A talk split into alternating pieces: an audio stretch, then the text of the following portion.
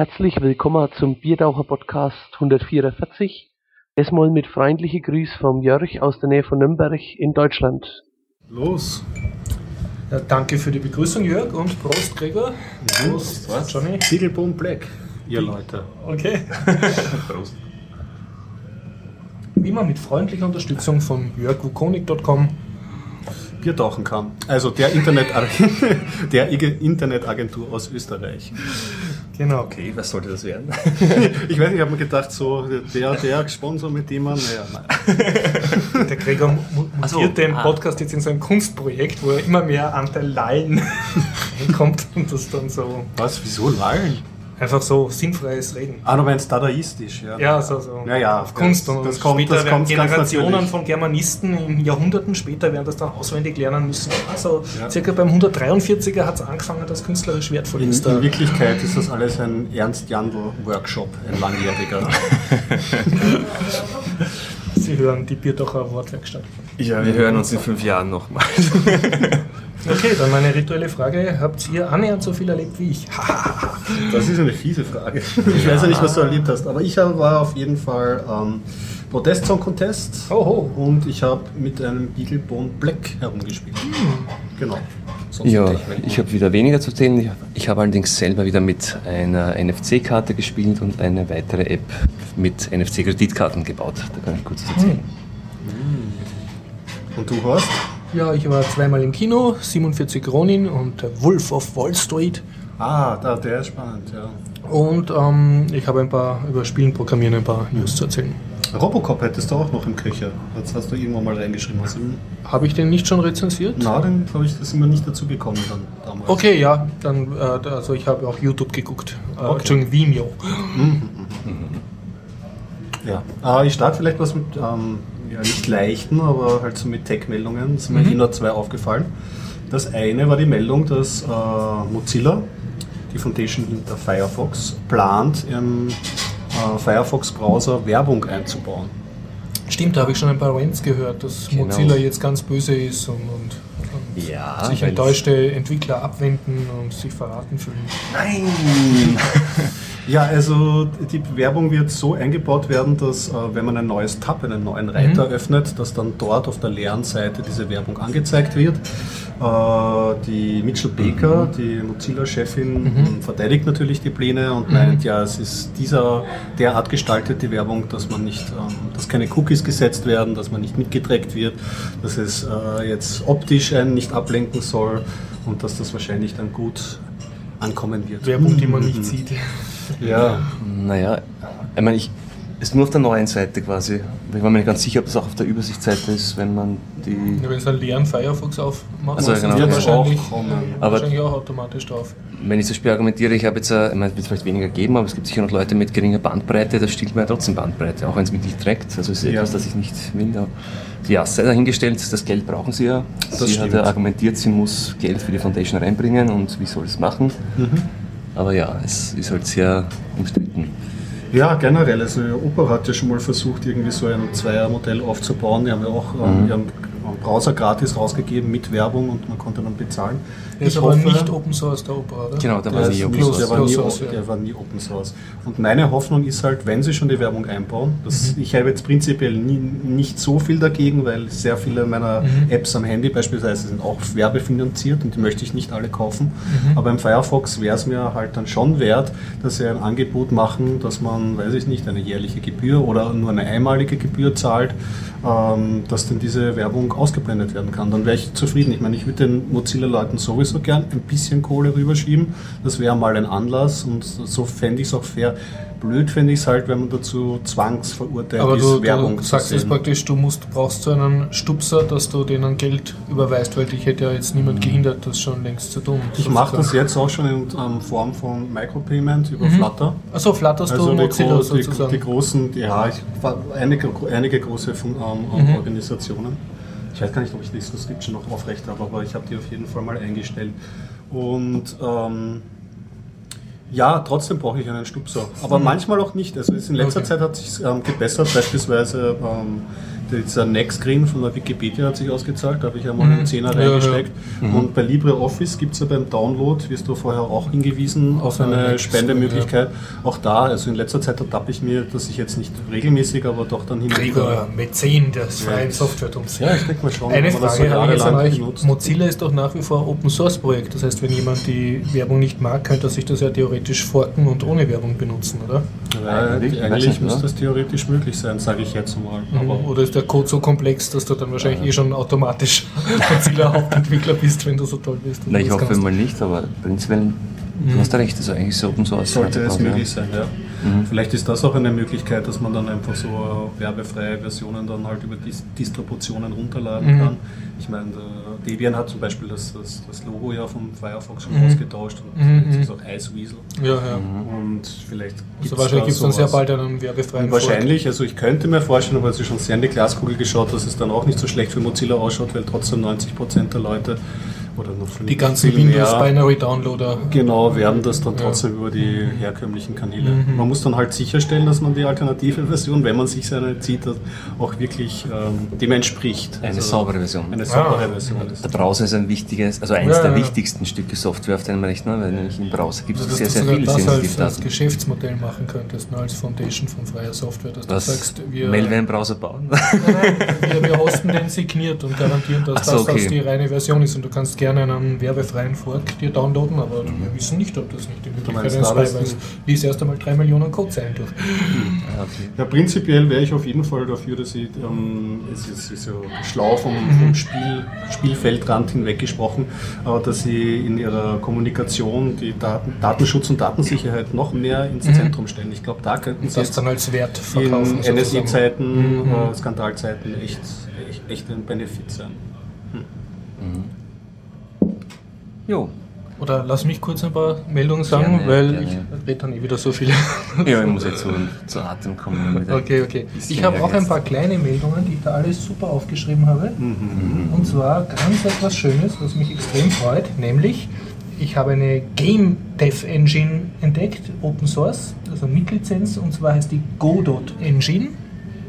Und, oh Wunder, sie funktioniert unter Linux, und zwar sogar für DAO-User wie mich, die nicht gerne irgendwie was kompilieren, sondern das gerade mal entpacken und einen Pfeil doppelklicken und man kommt dann wirklich in so ein kleines Menü und man muss noch irgendwelche Examples downloaden und dann kann man so ein Tetris oder ein kleines 3D-Spiel oder ein 2D-Spiel angucken und man kann auch in den Code reinstöbern und das anschauen. Also ich In welcher habe- Sprache ist dieses Tool äh, Die haben eine, also in welcher Sprache das geschrieben ist, das Tool an sich weiß ich nicht. Ich vermute, sie haben da irgendwelche äh, bestimmten Qt oder solche Toolkits angezapft, Mhm. aber sie haben intern eine kleine Python-ähnliche Skriptsprache, mit der man seine Sprites und Kollisionserkennungen Ja. skripten kann und ja, So, also ich werde mich damit theoretischerweise mit, befassen. mit Testen dann auch vielleicht ein möglicher Einsatz, Einsatzzweck dann für deine ähm, Lehrtätigkeit. Ja, ja, also ich, ich muss jetzt mal selber reinarbeiten, aber es schaut so aus, ich habe endlich mal eine, eine Engine, die plattformübergreifend läuft, die hoffentlich nicht zu kompliziert zum Lernen ist und trotzdem Mhm. gut ausschaut und frei lizenziert ist und die ich halt dann für Schulungszwecke verwenden kann. Es ist, ist nicht die einzige, aber es ist halt wieder eine. Und ja, also bis jetzt, was ich gesehen habe, das war so der, der, der Horst-Schnelltest, will ich mich überhaupt damit beschäftigen, kann ich das in fünf Minuten zum Laufen bringen und das habe ich geschafft, davon war ich schon mal sehr beeindruckt. Eintrittsbarriere darf nicht zu Genau, hoch sein. ja, ja, weil wenn dann heißt, ja, da ist das fertige Windows-Binary und wenn Sie Linux-User sind, dann wühlen Sie sich durch dieses Wiki, da wird irgendwo erklärt, wie Sie es möglicherweise, bilden. genau, ja. ja. Und so ist ja oft. Ne? Ja. Ja. Und dann, dann macht es schon viel weniger Spaß. Ja, ich kann nur auch kurz erzählen, ich habe das Wochenende wieder vom Rechner verbracht und habe wieder eine Android-App gebaut, die sehr ähnlich derjenigen ist, die ich schon gebaut hatte. Ja. Diesmal nicht mit Bankomatkarten, sondern diesmal mit Visa-Karten, also Kreditkarten von Visa, die auch NFC aktiviert sind, habe ich mir mal angesehen, weil ich jetzt auch eine hatte und habe da nichts, zwar nichts Neues, also nichts grundsätzlich Neues entdeckt, weil das ist ja schon bekannt, dass die Karten über NFC, also das gibt es Ja. schon viel länger bekannt, dass die Karten über NFC auch so sagen wie, also so Dinge wie die Kreditkartennummer und den Namen und so preisgeben. Die sind geschwätzig sozusagen. Ja, ja, ja, ist halt so vorgesehen vom, Mhm. vom Standard der Karte und habe das halt wieder in eine optisch hübschere App gepackt und die momentan nur auf Google Plus, also verlinkt. Das liegt auf meinem privaten Webserver und auf meiner Google Plus Seite. Zum, Aber ist auch schon GPL lizenziert oder ah, so nein, noch nicht. Also, Also, noch nicht der Code offen. Kann also, noch niemand auf F-Droid nachbauen derzeit. Nein, kann noch niemand nachbauen, das stimmt. Aber sie verwendet nur die NFC-Permission, also um, um also sie hat keine Internet-Permission sonstige Permissions, also diese App kann nur auf den NFC-Chip zugreifen und momentan liegt es dort, also habe ich es nur mal veröffentlicht, damit ich ein bisschen Feedback bekomme und sehe, ob es überhaupt mit anderen Karten auch geht und ja, einfach mal ein Und, und die Feedback Pressemeute hat noch nicht angerufen oder? Nein, ich hoffe, das entdecken sie auch nicht so schnell. Gut, dass Sie nicht Äh, auch einen Podcast hören. Ja, Vor allem, ich habe es nicht im Play Store so liegen, sondern nur auf meinem Webserver und ich weiß nicht, ob der es packt, wenn da mehr Leute runterladen. Aber naja. Aber die Follower, die du jetzt hast, Ja, nach Ich mein, Aktion, Plus ist gerade die ein heißes vielen Pflaster. Die, ich meine, die vielen ist ja relativ. Das sind Horden von Groupies. die und- 100, also 100 sind ja nicht viel. Also für mich sind es viel, wenn es vorher, wenn es vorher 5 waren, sind es jetzt 100, aber, Mhm, aber wenn es der Standard schreibt, sind es ein bisschen mehr wahrscheinlich. Aber Hast du es vor, auf dem ähm, Play Store zu ja, stellen? ich überlege noch, ob es da nicht, weil das wäre eigentlich meine Applikation. Also mein, was ich noch gesehen habe, ist, dass die Visa-Karten sind zwar, gibt es zwar weltweit, aber die werden ja in jedem Land von einem anderen Issuer gebaut oder hergestellt. Also Okay. Auf österreichischen Karten sieht man hinten, ist immer drauf steht Austria Card. Also der Hersteller steht am, am Kartenrand immer drauf. Und die, soweit ich das verstanden habe, aber das ist leider nicht öffentlich, diese Specs von Visa und Mastercard, gibt es da halt Spielräume, wie man das implementiert. Man muss sich nur irgendwelche Rahmenbedingungen halten oder keine Ahnung, deren geheime technischen Rahmenbedingungen einhalten und dann gibt es wahrscheinlich so wie einen Abnahmetest, schätze ich mal, und dann darf man halt das Visa-Logo tragen. Okay. Und, aber prinzipiell müssten die ja alle ähnlich funktionieren.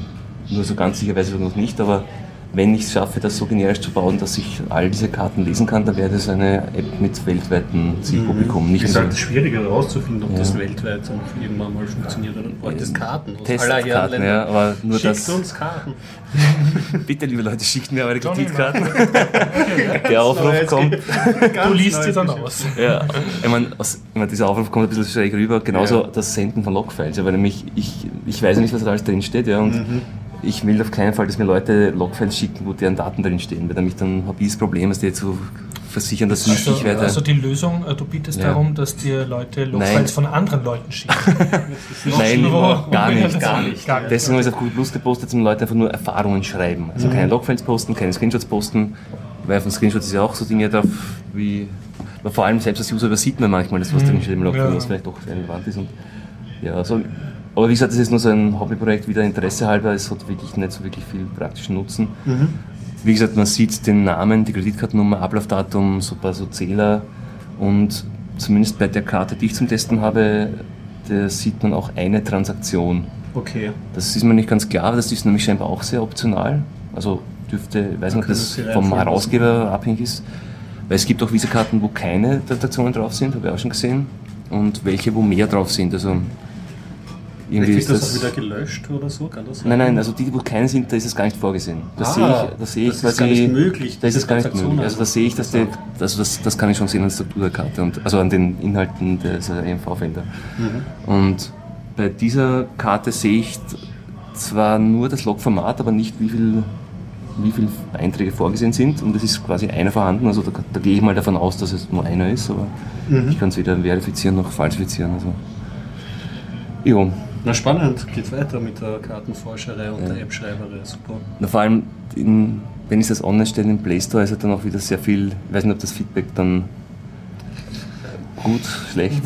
Also wenn es nicht weltweit funktioniert und es nicht, selbst Ja. wenn du es ausdrücklich nämlich reinschreibst im Programmnamen, ist jetzt mein Verdacht, dass es Ja, dann genau. 1000 Kommentare gibt mit Na, ich, ich habe schon Erfahrungen mit einer App. Meine allererste App war nur so eine Utility, also eigentlich ein, ein Fix für mein altes, altes, altes HTC Hero Telefon. Da, da konnte man den, den Button am Bluetooth-Headset nicht verwenden. Ich habe das am Workaround geschrieben und habe dazu geschrieben, weil damals konnte man im Market noch nicht nach Geräten filtern. Heute kannst du ja was reinstellen und sagen, ich möchte es nur, was auf dem Gerät sichtbar ist oder nur in dem Land oder nur in dem Netzbetreiber. Ah, okay, also ich sehe einige Apps. die Ganz, ganz viele siehst du nicht. Also du, du kannst das als Entwickler hast du ganz große Filtermöglichkeiten, wie du es einschränkst. Aber damals habe ich das nicht und ich habe im Beschreibungstext reingeschrieben, for HTC Hero only. Man fett schreiben kann man leider nicht, deshalb ist es unterstrichen Ja, da ist. das Und schau dir die Bewertungen an, also die App ist jetzt seit fünf Jahren da im Market. Ein Stern, does not work on my irgendwas, does not Ja. work on my Sachen. Genau, Ja. ein Stern. I will give two stars, it works on sowieso. Ein Stern ist ja schon so ganz böse, ne? Ja, dann ist das Minimum. Ja. Oder Scheißdreck und Ja. oder so Dinge. Die Tut nix, ja. Intelligenz ja des Internets. Muy mal, ja. also ja, das ist einfach sehr. Machen wir. Da ist Google Plus vielleicht nützlicher. Das sind dann wenigstens die Leute, die es wirklich interessiert und die followen dann Ja. auch und die geben dann auch wertigeres Feedback. Das fällt mir ein, hab ich, habe es leider nicht mehr gefunden, hier auf Google Plus, also einen lustigen Comic gesehen, aus, oder habe ich schon mal erzählt, aus Entwicklersicht, äh, User-Kommentare in, in App Stores aus Entwicklersicht quasi. Die App ist quasi ein, also sinnbildlich ein Glas Wasser und da siehst du die User, wie sie versuchen, das Glas Wasser zu bedienen, also darauf zu trinken. Ja. Der eine versucht unten zu trinken, der andere hält es verkehrt, der andere fließt aus, der nächste schüttet das nicht in den Kopf, sondern auf seine Schulter. Ja. Does not work. Ja. Alles geht weit. Ja. Und bedenkt das als Programmierer nicht. Das Glas muss kaputt sein. Ja. Also das ist manchmal. Aber es ist, ja, man darf sich das nicht zu Herzen nehmen. Ist jetzt so einfach. Sehr eigentlich erheiternd. ja. Ja, aber ich werde auf Google Plus am Laufenden halten, was, was ich mache. Ich habe halt noch nicht so wirklich weitere Pläne. Sehr gut. Mhm. Äh, ja, ich, zum Zwischeneinstreuen hätte ich dann noch, weil es mir aufgefallen ist, ein Ubuntu-Thema. Ja? Weil äh, die Ubuntu-Leute waren ja äh, in letzter Zeit nicht so in der positiven Presse, weil sie sich ein bisschen immer wieder überwerfen. Der markige äh, Shuttleworth, der Chef von Canonical, der äh, macht mit Blogpostings immer wieder auf sich aufmerksam und äh, halt nicht mehr im Guten, weil sie immer sehr eigene Wege bestreiten und äh, beschreiten und weil sie auch äh, immer versuchen, so ein bisschen Geschäftskonzept reinbringen, also immer in Diskussion. Diesmal ist es aber anders. Es gab nämlich in letzter Zeit bei Debian, also der Distribution, Ja. auf die Ubuntu aufsetzt, wo sie sehr viele Pakete von dieser Distribu- Distribution verwenden, ähm, da war in letzter Zeit ein, eine Diskussion entbrannt über den Bootprozess. Da gibt es ja äh, verschiedene Systeme und jetzt ein neues, also neues kann man jetzt auch nicht mehr sagen, ist ein System D, was von den meisten Distributionen eingesetzt wird oder die gerade am Umsatteln sind. Und bei Debian war die Frage, nehmen wir jetzt System D oder, und hier hat Ubuntu bis jetzt einen anderen Weg bestritten, Upstart. Das ist eben dieses Ubuntu-Startsystem, Bootvorgangssystem. Und ja, Debian hat hin und her diskutiert. Ich meine, im Debian Board sind auch zwei Canonical-Mitarbeiter vertreten. Das heißt, das war eine sensible Sache. Und anscheinend ist da jetzt rausgekommen, dass sie auf System D setzen wollen. Und siehe da, große Verwunderung in, in, in, in der Techie-Szene. Äh, also kurze Zeit später hat der Shuttleworth ein Blogposting veröffentlicht, wo er meint, ja, Ubuntu wird in Zukunft auch auf System D setzen. Also einmal keine Abspaltung, gelesen, sondern ja, ein Einblenden. Wobei er auch geschrieben hat, das andere System ist auch gut und möglicherweise wird es Leute geben, die das forken oder so und weiterhin verwenden. Aber Ja, also er, hat, er hat das versucht sehr neutral zu schreiben. Also Ganz klar, Nicht, dass einer ja. besser ist, aber jetzt halt, dass da die Mehrheitsentscheidung ist. Aber es ja schön, dass er das mal so beschrieben hat, sonst Mhm. hat er nicht so die feine Klinge beim Beschreiben. Da letztes Mal ein Aber es macht auch total Sinn, weil nämlich sie übernehmen ja die Pakete von Debian, also sehr viele halt, also sie bauen zumindest auf, auf Debian und viele Pakete haben halt Abhängigkeiten oder die, also der Bootprozess ist etwas sehr Wesentliches und viele Pakete sind dann vielleicht Eigenheiten anders bei den anderen Bootsystemen und das wäre für sie ja deutlich mehr Arbeit. Und auch generell ist es ein total netter Zug, finde ich, dass wir einen zeigen, dass sie halt nicht nur immer Ja, mit immer. ihrem Kopf durch die Wand müssen und Gefallen hat es ja mit dieser Abspaltung der grafischen Oberfläche, wo sie ihr eigenes Ding gemacht haben. Mhm. Und die letzte große Diskussion war den X-Server. Wo eben, was ist jetzt, äh, der, also sie verwenden, wollen verwenden in einer der zukünftigen Releases den Mir X-Server. Und ähm, jetzt ist gerade so am Umsatteln die Szene vom X386 Ser- ähm, X-Server zu, wie heißt der andere? Wayland. Wayland, Wayland, ja. Genau, richtig. Und da gehen sie schon eigene Schritte und das war ja schon ein großer Eklat. Also gut, dass wir nicht überall, ich meine, auf Also so wenn ich dich richtig Hochzeiten verstehe, kann man auch nicht Gregor, tanzen. du freust dich, dass äh, die Community da an einem Strang zieht. Ja, es ist halt immer so bei Open Source, man kann auch immer gegen argumentieren. Forken ist auch ein, ein, ein aktives und wichtiges Instrument. Das heißt, bei vielen Projekten ist es auch so, auch wenn man sich wünscht, in frühen Jahren war ich so ein ganz heiß glühender Gnome-Anhänger und ich habe mir immer gedacht, ja, KDE, ja schon, aber warum nicht eine große Community an einem Projekt und da baut man das Perfekte. Was aber in dem, zum Beispiel bei KDE Gnome, finde ich es nicht so, weil die haben sich halt auch hin und her immer wieder ähm, gemeinsame Konferenzen und da gab es einen Informationsaustausch und das hat die Szene belebt. Und es gibt ja genug andere grafische Aufsätze, die einfach sehr interessante Ansätze ähm, anbieten. Nur bei so Sie Grundtechnik. inspirieren sich ja auch gegenseitig. Von, wenn Sie ein hinter cooles Konzept haben, wird es vielleicht Ja. nicht technisch, aber vom Inhalt oder Sinn ziemlich übernommen. Also genau, also für viele Bereiche finde ich es gut. Nur bei System D und bei diesem Boot-Prozess, das geht halt so tief ins System hinein. Mhm. Wenn man da beginnt zu forken, dann wird es halt schwierig. Das, das ist dann wirklich eine Fragmentierung der Szene und da, da wird's, das ist dasselbe wie mit dem X-Server. Da bin ich auch mit mir uneins, weil ich kenne die Schmerzen von früher, wo noch der X-Free-Server war und der Umstieg auf den neuen X-Org-Server ja. war. Und das waren Schmerzen, das hat ewig gedauert. Die Gremien haben sich zerstritten und mhm. es ist auch ein, ähm, der X-Server so eine Riesentechnologie, dass man das Gefühl hat, das wird in 100 Jahren einfach nicht fertig oder kommen sie nicht zur Rande und das wurde auch jetzt wieder, also da, da ist der Umstieg einfach wahnsinnig zäh, dass dann Fork da einfach diese Entwicklung noch verlangsamt. Also bei manchen Technologien ist das Forken meiner Ansicht nach nicht so die ideale Lösung. Und du freust dich, dass jetzt hier nicht gestritten und gefolgt wird? Ja, endlich wieder mal eine positive also Die jüdische Volksfront und die Volksfront Judäa. ja, alte, alte, alte, die alte Story, ja. Beide wollen das System booten und. genau, ja. Jeder macht es besser. Ja. Ich habe einen Nachtrag vom FOSDEM.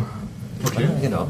Ähm, und zwar habe ich dort, ein, ich habe es glaube ich kurz erzählt, aber jetzt durch den Jörg, der was jetzt äh, die Begrüßung gemacht hat, also den betrifft eigentlich das Thema. Ja, das ist unser Sponsor Jörg? Oder Nein, haha, wir haben mehrere Jörgs. Also das ist jetzt der Jörg aus Bayern, der aber aus Franken kommt. Mhm. Und der ist ein Leser des Riss-Journals, also der zweite Leser, von dem ich weiß, des Riss-Journals, Fabio von Metaletters. hat auch schon zugegeben, dass er es gelesen hat. Und vor allem, äh, was ich noch viel mehr schätze, äh, von selber Hilfe angeboten, dass wir helfen. Das weiterzumachen. Ja, und schöne Grüße an Jörg. Ja, genau, schöne ja. Grüße und Hallo Jörg. Inserts. Und äh, okay, der Jörg weiß es jetzt schon, aber vielleicht interessiert es ja andere Hörer, also speziell solche, die mit Schulen zu tun haben oder die in ihrer Bekanntschaft oder Verwandtschaft äh, Lehrer, speziell Englischlehrer haben oder Englischlehrerinnen. Also meine Geschichte in, auf der FOSTEM in Brüssel habe ich einen netten Mann kennengelernt und der hat hackerpublicradio.com oder .org ah, gehabt.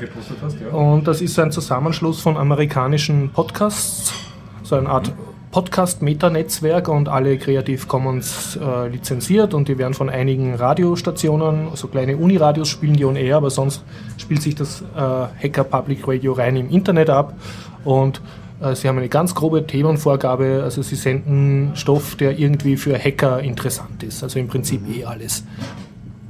Und mit dem bin ich dann so ins Plaudern gekommen und ja, ich habe gesagt, ja, ich habe einen deutschen Podcast und äh, ich, wie ist das mit Interesse in den USA und so und wie wird man international und dann haben wir halt da so geredet und er hat gemeint, ja, es gibt sehr viele englischsprachige Podcasts von nicht-Native Speakern und hat mich da so ermuntert, auch auf Englisch was zu machen. Mhm. Und äh, dann hat er mal gesagt, ja, und er, sie, also sie freuen sich über alle Hacker-Podcasts oder alle frei lizenzierten Podcasts, sie wollen das fördern, sozusagen die Podcast Open Source Bewegung. Mhm. Und äh, sie bieten folgende Service an, allerdings mangels Personal nur sehr unvollständig. Und zwar äh, bieten sie den Service an, dass sie Skripts Korrektur lesen. Also wenn du dir jetzt, du bist als 15-jähriger Schüler, möchtest deinen ersten Podcast machen, kannst aber nicht gut Englisch oder kannst, ich weiß nicht, ob du dich richtig ausdrückst, mhm. dann machst du sozusagen eine Art Drehbuch oder Skript, schickst das denen und die lesen das halt professionell durch auf Fehler oder so und schicken es da zurück mit Korrekturvorschlägen. Wow. Was ja, wenn du das professionell machen willst, es gibt ja auch mhm, solche Services, zahlst du eigentlich ne? und das ist ja alles Arbeitszeit, die mhm. da reinfließt. Das bieten sie an. Das andere, was sie anbieten, sind Narrators, Narrators, also ich, mein Englisch ist so schlecht, also äh, Sprecher. Mhm. Also, ähm, dass wenn jetzt jemand zum Beispiel einen Sprachfehler hat oder einfach keine gute Stimme oder anonym bleiben will oder so, schickt er sein Skript ein und jemand anderer liest das dann. Da hat er mir auch gesagt, da gibt es einen eigenen äh, Vortrag. Wow. This is a Bierdacher Podcast, your host today or your speaker today is bla bla. Und dann spricht sozusagen jemand anderer den Podcast oder liest ihn vor. Zum Beispiel ein Schauspieler oder jemand, der halt äh, gerne cool. spricht. Mhm. Also diesen Service bieten sie an. Und dann habe ich gefragt, ja, wie schaut es aus mit Transkripts, weil ich zum Beispiel lese eigentlich ganz gern Podcasts. Also wenn es irgendwie geht, habe ich das lieber schriftlich. Mhm. Macht das weil ich wahnsinniger wie in so Dialogform? Das das ist mir wurscht, aber ich lese einfach so viel schneller als ich höre und ich habe nicht mhm. immer Zeit zum Hören. Ja. Ja? Und mhm. ich, ich möchte gern Transkripts haben. Was ich beim Biertaucher Podcast selbst meistens nicht schaffe, aber trotzdem. Und da äh, habe ich gefragt, ja, machen Sie das auch? Und dann haben sie gesagt, ja, sie würden es gerne machen, aber sie haben halt einfach nicht die Leute dazu. Aber es kommt Also manchmal vor, Transkript ist ja dass sie machen, sie ist Arbeit, das weiß ich von den eigenen Interviews, du sitzt halt und dann tust da stundenlang das abtippen und meistens ist nachher nicht so, dass du das als Artikel automatisch verwenden kannst. Und das ist einfach nur ein Natürlich Transkript nicht, ja. mit lauter Mhm. Äs und, und Pausen und du merkst erst, wie viel Blödsinn da ist. Also das bieten sie auch an und würden es gern anbieten. Und dann sind wir einfach so ins Plaudern gekommen und ich habe gesagt, na, es gibt doch auf der Welt tausende Englischlehrer, die nichts anderes machen, als da irgendwelche Magazinartikel kopieren und ihre Schüler damit quälen, dass da jetzt irgendwelche Artikel aus einem Wirtschaftsmagazin äh, abschreiben und so, was erstens von der Lizenz schon einmal überhaupt nicht hinhaut und, und halt auch keinerlei Mehrwert, Mehrwert hat, weil das dann im Papierkorb landet. Und wäre es nicht möglich, dass, ähm, dass jetzt sozusagen ein, ein cleverer Englischlehrer hergeht und sagt, aha, da ist eine interessante Sendung auf äh, AK Public Radio, in einem Podcast, und dann teile ich auf auf die Schüler, jeder tut halt genau eine Minute übersetzen davon als Hausübung. Ne? Und nachher fasst man das zusammen und hat ein mehr oder weniger brauchbares Transkript, muss ja nicht perfekt sein. Also dass man sozusagen crowdsourced die Arbeit von dem. Und, und der war total begeistert von der Idee, hat gesagt, ja, ja, es ist Feuer und Flamme also, und ich soll nur jeden Lehrer, den ich kenne, zu ihm schicken, was ich jetzt hiermit halt tun möchte. Also bitte in den Shownotes äh, nachschauen, hackerpublicradio.org oder .com und wenn man also irgendwie Zugriff auf Studenten hat oder Übersetzer oder selber gern übersetzt oder spricht oder halt irgendwie äh, arbeitet oder auch deutsche Podcasts auf Englisch transkribieren will oder umgekehrt, also die freuen sich über alles. Und wie gesagt, äh, Creative Commons äh, CC BY SA Lizenz, also entspricht der GPL. Und also es ist also, man tut nicht Ich doch Firma mal hinschauen. Ich meine, rein als machen. Verzeichnis, wenn man es Ja. nutzen möchte, auch mal hinschauen, was es für englischsprachige äh, Hacker-Podcasts eigentlich um. Und Fleuchen. leider fehlen mir ein bisschen die, die Energie dazu, aber natürlich habe ich mir gedacht, da müsste es jetzt eigentlich so ein ganzes GitHub-System geben, nur für frei lizenzierte Podcasts, wo ich dann so, wie bei TED Talks oder bei Khan Akademie, die gibt es ja so Übersetzungsservice, äh, TED Talks zum Beispiel, werden die Untertitel transkribiert. Ja. Äh, dass ich dann sage, ja okay, ich mache jetzt, mir ist jetzt gerade Fahrt, ich mache jetzt 10 Sekunden von irgendeinem Talk oder ich sage, drücke auf einen Knopf und ich kriege 10 Sekunden Audiofile zum. Transkribieren. Ja. Einfach so, ich möchte nicht für ein ganzen Video verantwortlich sein, ich möchte jetzt schneller mal zwei Minuten was Sinnvolles machen. Ne? Und dann möchte ich natürlich so ein Batch-System, wo ich dann dauernd mein Ranking sehe, dass ich jetzt der beste Übersetzer von ganz Wien bin oder der fleißigste Tagger oder was auch immer. Ne? Oder dass man auch nur Probe hört oder Proof liest. Also ich denke, das könnte man wirklich crowdsourcen und hätte dann eine Besonders ist das auch ein coole Sache. bis jetzt ungelöstes Problem. Also Tim Pritlove, also Ja. Podcaster, der äh, beklagt sich jetzt schon seit längerem nicht mehr, aber hatte eine Phase, wo er sich beklagt hat, dass das Transkribieren einfach noch ein ungelöstes Problem Ja, ist. weil es niemand macht. Es, ja, weil ich meine, dass, dass dir jemand das Inhaltsverzeichnis erstellt, das geht gerade noch. Wenn Ja. eine große Hörerschaft Aber das sehen wir bei uns, das ist, auch Aber- das ist schon Arbeit. Ja, genau, richtig. Das ist schon Arbeit, aber transkribieren ist halt wirklich viel, Ja. viel Arbeit. Und dann ist halt die Frage, vielleicht kommt ja die Spracherkennung irgendwann mal zur Hilfe und kann da zumindest ein Grundgerüst erstellen, dass man danach editieren kann. Weil ansonsten, ich glaube, das wirkliche händische Transkribieren, boah, das da. Ich meine, was cool ist, wenn du auf YouTube was reintust, äh, macht er dir automatisch ein Transkript. Leider äh, ist das, sieht nur brauchbar auf Genau. Englisch und auf Deutsch ist es extrem unbrauchbar noch. Ja. Es ist halt. Also das ist aber die Power von Google, ne? Also ja, die aber es ist halt, es hat auch immer noch seine Grenzen, also automatische Spracherkennung. Obwohl Ja. schon erstaunlich gut eigentlich geht. Ja. Also, Also ich, ich hoffe, dass man da irgendwie die, die Masse der Englischlernenden und Lehrenden anzapfen kann. Die, die gerne eine sinnvollere Aufgabe hätten. als Schülersklaven. irgendwie- Ja, aber das Verhältnis zu unbezahlter Kinderarbeit. Na, Aber- wenn es für alle sinnvoll ist. Es ist für alle sinnvoll ja. und der muss ja nicht. Ich meine, er kann ja genauso Ja. gut irgendein Lehrbuch abschreiben. Das kann Ja, der das Schüler dann halt aussuchen. Das Gab's da nicht einzige ein ähnliches- Unterschied ist, glaube ich, halt, man muss jetzt wissen, wie der Schwierigkeitsgrad des Textes ist. Vielleicht Ja, na, das klar. ist die Aufgabe vom Lehrer. Ne? er der muss muss das sich den Podcast vorher zumindest anhören und Genau. sagen, okay, der wäre für meine Schüler interessant und geeignet und den teile ich jetzt auf. Ich glaube, da ist die Das Schwierigkeit, weil, sich, weil das halt extra Arbeit ist. Na gut, der Lehrer hat aber auch so extra Arbeit. Also Ja, selbst wenn er jetzt von Eng wir lernen Englisch 2, muss er ja auch raussuchen, welches Kapitel jetzt für seine Klasse geeignet Nein, aber ist. da hat er schon seine Schulstufe. Ja. So, Dinge, Dinge. so muss es sein. Für meine Steuergelder darf er ruhig ein bisschen was tun. Ne? Das ist, ist sehr viel, glaube ich. Ist- Naja, Ja. also wie gesagt, Aber es ein weiteres unverwirklichtes. Projekt von mir, aber vielleicht hat, springt ja irgendwann Publikum drauf an. Dankeschön. Ich krieg was zu essen. Aha. Nicht schlecht, nicht schlecht. Ja, ich kann berichten, ich habe seit langem wieder mal ein bisschen gebastelt. Eh schon Oh. viel zu spät. Inspiriert durch den Harald, muss ich sagen, Ja? weil der Harald Durch seine kleinen einer der Boards? Ja, genau, hat ja dieses Olimex-Board vorgestellt. Ja, das kleine rote, Und das coole. hatte ich ja auch schon im Blick. Also nicht genau das, aber Olimex stellt, ja mehrere Boards her. Mhm. Und ja. Ich habe mir den Beaglebone Black jetzt schon vor über einem Jahr gekauft. Und ähm, für die Hörer, die nicht wissen, was das ist, man kann es vergleichen mit dem Raspberry Pi. Also ein lüfterloser kleiner Rechner, ähm, wo eigentlich nicht viel, mehr drauf ist als die Platine, die paar Chipseln und die Anschlüsse und man steckt das an den Strom an und man kann eigentlich loslegen. Ähm, was bietet der Beaglebone Black äh, gegenüber dem Raspberry Pi? Ähm, es ist beim Raspberry Pi ja so, dass die CPU, die eigentliche Recheneinheit, relativ alter Prozessor ist und nicht so performant. Ich habe noch dazu einen von der ersten Generation, das heißt, ich habe noch mal die Hälfte RAM, nur 256 MB. Und dafür ist der Grafikchip sehr, sehr gut. Das kann man sagen, weil ich, Genau. wir haben ihn einen Einsatz, also über Framebuffer OMX Player und hat bis jetzt jedes File geschluckt und eigentlich brav abgespielt. Das war eigentlich gar kein Thema.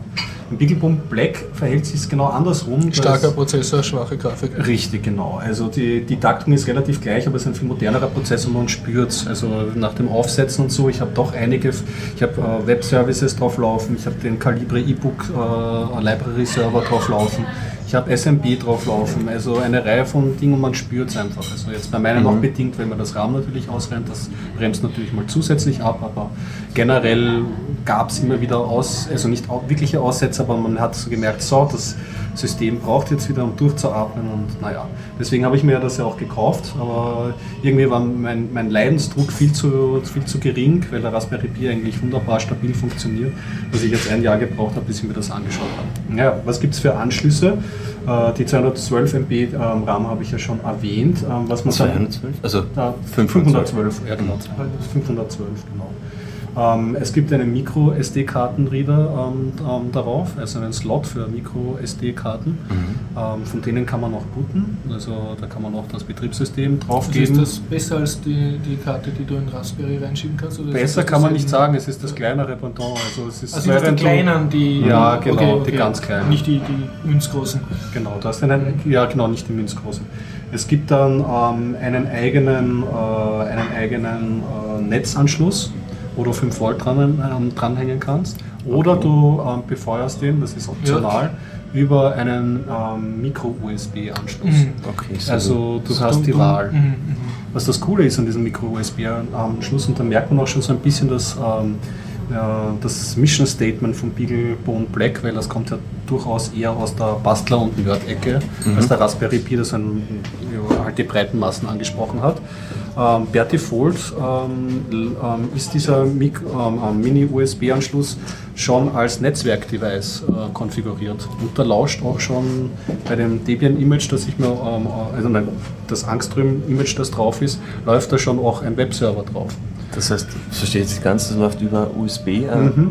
Du steckst es dann an an den, Kom- an den Rechner und du kannst dich dann mit dem Webbrowser direkt dann schon drauf verbinden. Es hat dann eine fixe IP. Also über, über USB steckst du es an deinen großen Rechner an. Genau, richtig. Und wie funktioniert Also das ist dann auf deinem Rechner. Wie das technisch genau funktioniert, das kann ich leider nicht sagen. Das muss ich mir noch genauer anschauen. Aber es ein es funktioniert, Konzept, ja. Und wenn man sich, ähm, äh, genau richtig. Und dieses erste Betriebssystem, das drauf ist, ist nicht Debian, sondern Angström Linux, ein Embedded Linux. Mhm. Und das läuft jetzt auch nicht von der SD-Karte, sondern auch eine Besonderheit von diesem Board, es hat ähm, 2 GB internen Flash-Speicher. Okay, so ähnlich wie Smartphones auch halt interne Speicher. Richtig.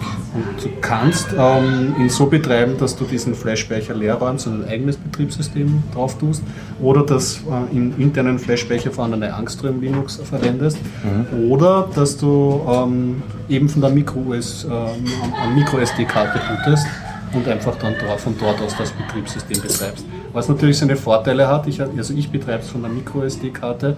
Warum? Ich denke mir, Originalbetriebssystem behalten ist nicht schlecht, hat man immer was, da ist zumindest schon was drauf, was läuft und so. Und die Geschwindigkeitsding, ich meine, das Ding ist schnell genug, das Ja. will ich jetzt mal nicht so Merkt man beim. Raspberry auch. Eigentlich, es, geht, es reicht auf jeden Fall locker für die Ja. täglichen Anwendungen. Man kann ja auch schnell wechseln, also Ja, so genau, eine du kannst- Micro-SD-Karte. Du kannst schnell wechseln, leichter Backuppen und so und das ist schon irgendwie angenehm. Ja. Was ist mir aufgefallen? Am Anfang habe ich ein bisschen Probleme gehabt. Man merkt halt, das Wichtige beim Board kaufen, ja, ja, es ist, Das Wichtige beim Boardkaufen ähm, äh, ist, dass man darauf achtet, dass auch die Community rundherum äh, groß genug ist. Das ist ja der Vorteil vom Raspberry, da gibt es einfach so viel. Alles. Nämlich du musst schon nicht mal suchen, wie mache ich das unter diesem Betriebssystem, Gibt sagst einfach, Fertiges. ja richtig. Hat ich, schon wer gemacht. ich betreibe diesen, diesen Thermo Thermometerfühler oder diese äh, E-Book-Webserver auf dem. Raspberry Pi gibt schon, ist ein zehnschrittiges How-To. Äh, ganz so dick gefüttert ist es jetzt beim BeagleBone Black nicht, aber es ist schon relativ viel da. Ja? Mhm. Und am Anfang hatte ich halt Probleme, das Ding von der SD-Karte booten zu lassen, weil ich dann halt äh, nicht gewusst habe, was man von der, vom Flash-Speicher runterlöschen muss damit, oder umändern muss, Mhm. damit das defaultmäßig äh, bootet er nämlich immer vom internen Flash-Speicher. Fällt mir die Bootloader ein. Ja, richtig. Und da habe ich mich ein bisschen ins Bein geschossen, halt so schlampig recherchiert, so Google, ja, Change Boot Order, BeagleBone Black und so. Und da kommt man gleich auf die Horrorlösungen. Da muss man dann irgendwie, haben sie vorgeschlagen, in den U-Boot, in diesen ähm, ähm, Bootloader, Bootloader einzusteigen. Man weiß, wenn man mit U-Boot zu tun hat, dann wird es ganz schnell gefährlich und dann Da kann man ganz, ganz böse Dinge machen. ja, Das kenne ich auch, ja. das, das will man nicht, das will man nicht. Ich hätte natürlich gescheit äh, suchen müssen. Es gibt so ein ausführliches Wiki beim Picklebone Black. Dort ist es in der FAQ, das ist eine Zeile, man muss ein File löschen. Wenn er das nicht findet, versucht er dann eben von der SD-Karte zu, zu booten und dann, dann war das kein Problem. Das zweite, was mir aufgefallen ist, neben dem Mini-USB-Anschluss hat er auch noch einen normalen USB-Host, also einen normalen USB-Anschluss. Und da hat er gleich einmal den USB-Hub von mir nicht erkannt. Okay, okay. Und das muss man halt schon bedingen. Dieser USB-Hub, also dieser USB-Anschluss vom BeagleBone Black verhält sich auf jeden Fall anders als der äh, vom Raspberry Pi. Also nicht nur, dass er meinen USB-Hub nicht erkannt hat, mh, er hat auch beim Hochbooten, ich habe eine externe Platte dran stecken, ähm, hat er diese, obwohl ich es in den F-Stub angegeben hat, jetzt nicht automatisch gemountet, was beim Raspberry Pi aber wunderbar funktioniert hat. Vielleicht ist zum Zeitpunkt, wo das Mounted noch nicht vorhanden, weil die Genau. Späterungen sind. Das heißt, es macht es ein bisschen komplexer. Also prinzipiell müsste es gehen, man muss halt dann irgendwie anders. Ja, ich, man, ich habe mir dann ein Skript geschrieben, ein Ja, Mount-Skript. Und dann, ah, das habe ich auch erst neu dazu gelernt, wahrscheinlich werden sich die meisten Linuxer jetzt an den Kopf greifen. Es gibt beim Chrome ähm, einen, einen netten ähm, Zeitpunkt, den man setzen kann, der nennt sich nämlich at reboot. Und dann kann man das äh, für, ähm, Skript angeben, das man starten möchte. Ehrlich? Und das funktioniert. wusste ich nämlich auch. ja, es ist, und es ist ziemlich praktisch. Also ich wie benutze wie das- gibt es ein? Das ist bei den bei der Start der Zeit ja, gibst Ja. du nur Attribut ein. Wurscht, du ignorierst diese Also, ganze Jetzt wird Syntax. klar, dass wir sondern- beide noch nie den Mainpage bis zum Ende gelesen haben. genau, erst jetzt aufbekommen. 15 Jahre. Und das ist praktisch, also nicht nur zum, zum Mounten dieser Festplatte, sondern der Raspberry Pi hat auch drei ähm, LEDs eingebaut, die vom User her zugreifbar sind. Ein weiteres ist der, das, Das Netz. LED, das, ah, genau, das Beaglebone Black. Beaglebone. Mhm. Genau, Beagle- genau, Beaglebone Black. Ja, Entschuldigung, jetzt habe ich falsch gesagt. Nein. Und ja, genau, richtig. Äh, da- Das, wenn er angesteckt ist, kannst du eh nicht abschalten. Das von der Netzwerkkarte, das sind ein grünes und ein oranges LED, kannst du auch nicht abschalten. Aber diese drei äh, LEDs, die sind defaultmäßig so konfiguriert, dass die immer ähm, beginnen zu flashen, wenn er auf die SD-Karte zugreift. Was, du hast dann eine Lichtrohre sozusagen zu Hause stehen. Und da gibt es auch natürlich Skripts zum Abschalten. Und ja, das kannst du mit diesem Attribut und dem Cronjob und seinem Skript kannst Vor allem kannst du es auch selber nutzen, ist ja auch sehr praktisch, dass du eigene Dinge Start dir anzeigst, ohne dass du dich irgendwie einloggen musst. Richtig. Äh, Eine Frage habe ich noch zum Bootvorgang. Nachdem wir von intern bootet, kann man das auch, wenn man irgendeinen Fehler macht, so weit das System, weil wir vorher vom Bootloader gesprochen haben, von U-Boot, kann man es auch bricken, indem Ja. ich was Falsches reinflashe. und Das ist die. Frage. Also dafür habe ich das Ding noch nicht so hart, so wenn es ihnen einen harten Fallback gibt, wenn er gar nichts mehr kann, dann bootet er von extern, dann wäre es ja zumindest so, weil gerade bei so Smartphones, wo man selber auch mit Bootloader spielen kann, die man nicht von extern booten kann, Dann da ist es ganz so die- schnell heikel. da ist es immer sehr, vor allem, es gibt ja Projekte, die sich damit beschäftigen, eigene Bootloader zu entwickeln und offene Bootloader, die dann, da, ist- hört der Spaß ja bald auf, wenn du weißt, jeder Fehler kostet dich das Gerät. Ja, also ich habe kein gesichertes Wissen darum, ich habe da schon ein bisschen rumgesucht und natürlich, aber das ist, ist halt auch etwas, was jetzt per se schwer zu recherchieren ist, weil natürlich in den Foren steht oft so, Hilfe, I bricked my Beaglebone Black, aber dann mh, kommst du halt im Thread drauf, naja, doch nicht, da musst du halt das und Naja, das es machen. kann sein, dass es gerade jetzt nicht bootet, aber sobald- solange es irgendeinen Weg gibt, das quasi, das dann wieder zurückzubringen. ohne ich jetzt äh, gerade JTAG äh, Equipment brauche, dass ich es wieder irgendwie zurückbringen. Dass ja, das ist eine, ist eine gute muss. Frage, da kann ich keine Auskunft geben. Ja, Ja, also, Aber es klingt auf jeden Fall nach coolen Gerät, weil nämlich gerade der Raspberry, ich habe selber auch einen als Videoplay und einen zweiten als Server und dieser Server ist halt dann schon praktischer, wenn er ein bisschen mehr Leistung hat. Ja, eben. Und mehr Dafür, dafür, ja genau, und dafür ist es schon, also es zahlt sich auf jeden Fall raus, alles flutscht, alles funktioniert, bis auf diese Eigenheit im USB habe ich habe mir jetzt halt einen, es gibt dann auf dem Wiki des Beagle Complex noch eine Auflistung von USB-Hubs, die sicher funktionieren, da habe ich mir jetzt Mhm. halt eine geordnet von Amazon und schau mal, wie stabil das rennt. Ich meine, er ist jetzt eine Woche im Einsatz, jetzt gebe ich ihm noch zwei Wochen. Und falls das schief gehen sollte, dann habe ich ja noch meinen Raspberry Pi in der Garage, den muss ich nur umstecken und, und fertig ist die Saude. Jetzt dürstet es mich schon fast nach dem nächsten Fall, ich, ich, ich, ich, halte mich, ich halte mich zurück. Also auf jeden Fall eine, eine Empfehlung. Jo. Ähm, ich hätte noch kurze Meldung, also ein, kurz, ein kleines Tool, was ich entdeckt habe. Das äh, ist Open Source auch auf GitHub und zwar, das nennt sich Email Privacy Tester. Das ist eigentlich eine Webseite, also emailprivacytester.com. Äh, der ganze Quelltext ist auch offen auf GitHub, man kann sich das anschauen. Und das ist nämlich ein nettes kleines Tool, das, das da dich, also damit kannst du testen, wie, äh, wie dicht dein Mail-Client ist. Also in dem Sinne, wenn du eine E-Mail bekommst, macht dein E-Mail-Client etwas automatisch, ohne dich zu fragen. Also wie zum Beispiel am Bildern. Bilder nachladen und so Dinge. Und die, die schicken dir einfach, ein, also es ist total hübsch gemacht. Also du gibst einfach eine, deine E-Mail-Adresse an, die schicken dir eine Mail und die machen alle möglichen Tricks und unmöglichen Tricks. Zum Beispiel Image-Tags im, Head, also im, im Header, im Subject zum Beispiel. Ja. Die meisten, also eigentlich ist das Subject nicht HTML, aber manche Clients sind zu schlau und, und interpretieren es trotzdem. Ja. Außer. Also alles, was erlaubt und nicht erlaubt ist, einfach wie man eine Mail nur erstens verwursteln kann. Super. Und es ist echt interessant, zum Beispiel bei Outlook schafft man es nicht, das nicht zu triggern. Nicht? Also Okay. die, jeder, also ich weiß jetzt nicht, welche Version das war, ich glaube eher relativ aktuelle. Wir haben alles mögliche probiert, Bilder nachladen, ausschalten und so weiter. Es hat immer, auf also du siehst auf der Webseite nämlich in Echtzeit, wenn du es schickst, siehst du genau, dass die wurde versendet. Und dann, wenn du Dann bei dir im. Client aufmachst, siehst du sofort in Echtzeit, weil es über den Browser total schön aktualisiert, was halt Mhm. gerade passiert ist. Und zum Beispiel beim Thunderbird, der ist wirklich dicht. Aber wenn du sagst, kaum klickst du drauf auf Bilder nachladen, da gibt es einen Button, ja, da siehst du sofort, wie mit 100 Sachen aufblinken, Geht's was jetzt los. alles, was jetzt gerade getriggert hat und eigentlich ein, schönes, schön gemachtes Tool und ich habe auch gesehen, am ersten Test oder man hat genau beschäftigt mit K9-Mail zum Beispiel auf Android. Mhm. Was ja auch ein Open Source. äh, Ja, es hat auch nicht eine alte dicht gehalten.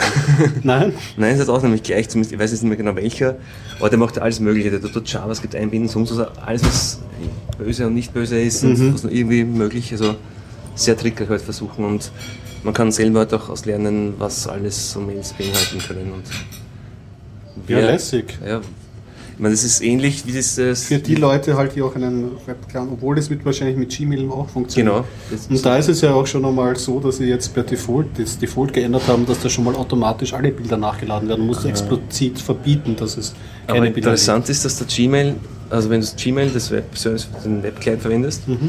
dass der nicht deine, also der, der Sender der Mail sieht nicht deine IP-Adresse, gibt. Okay. sondern sie Ah, laden ja, alles über deren Über deren. Proxy.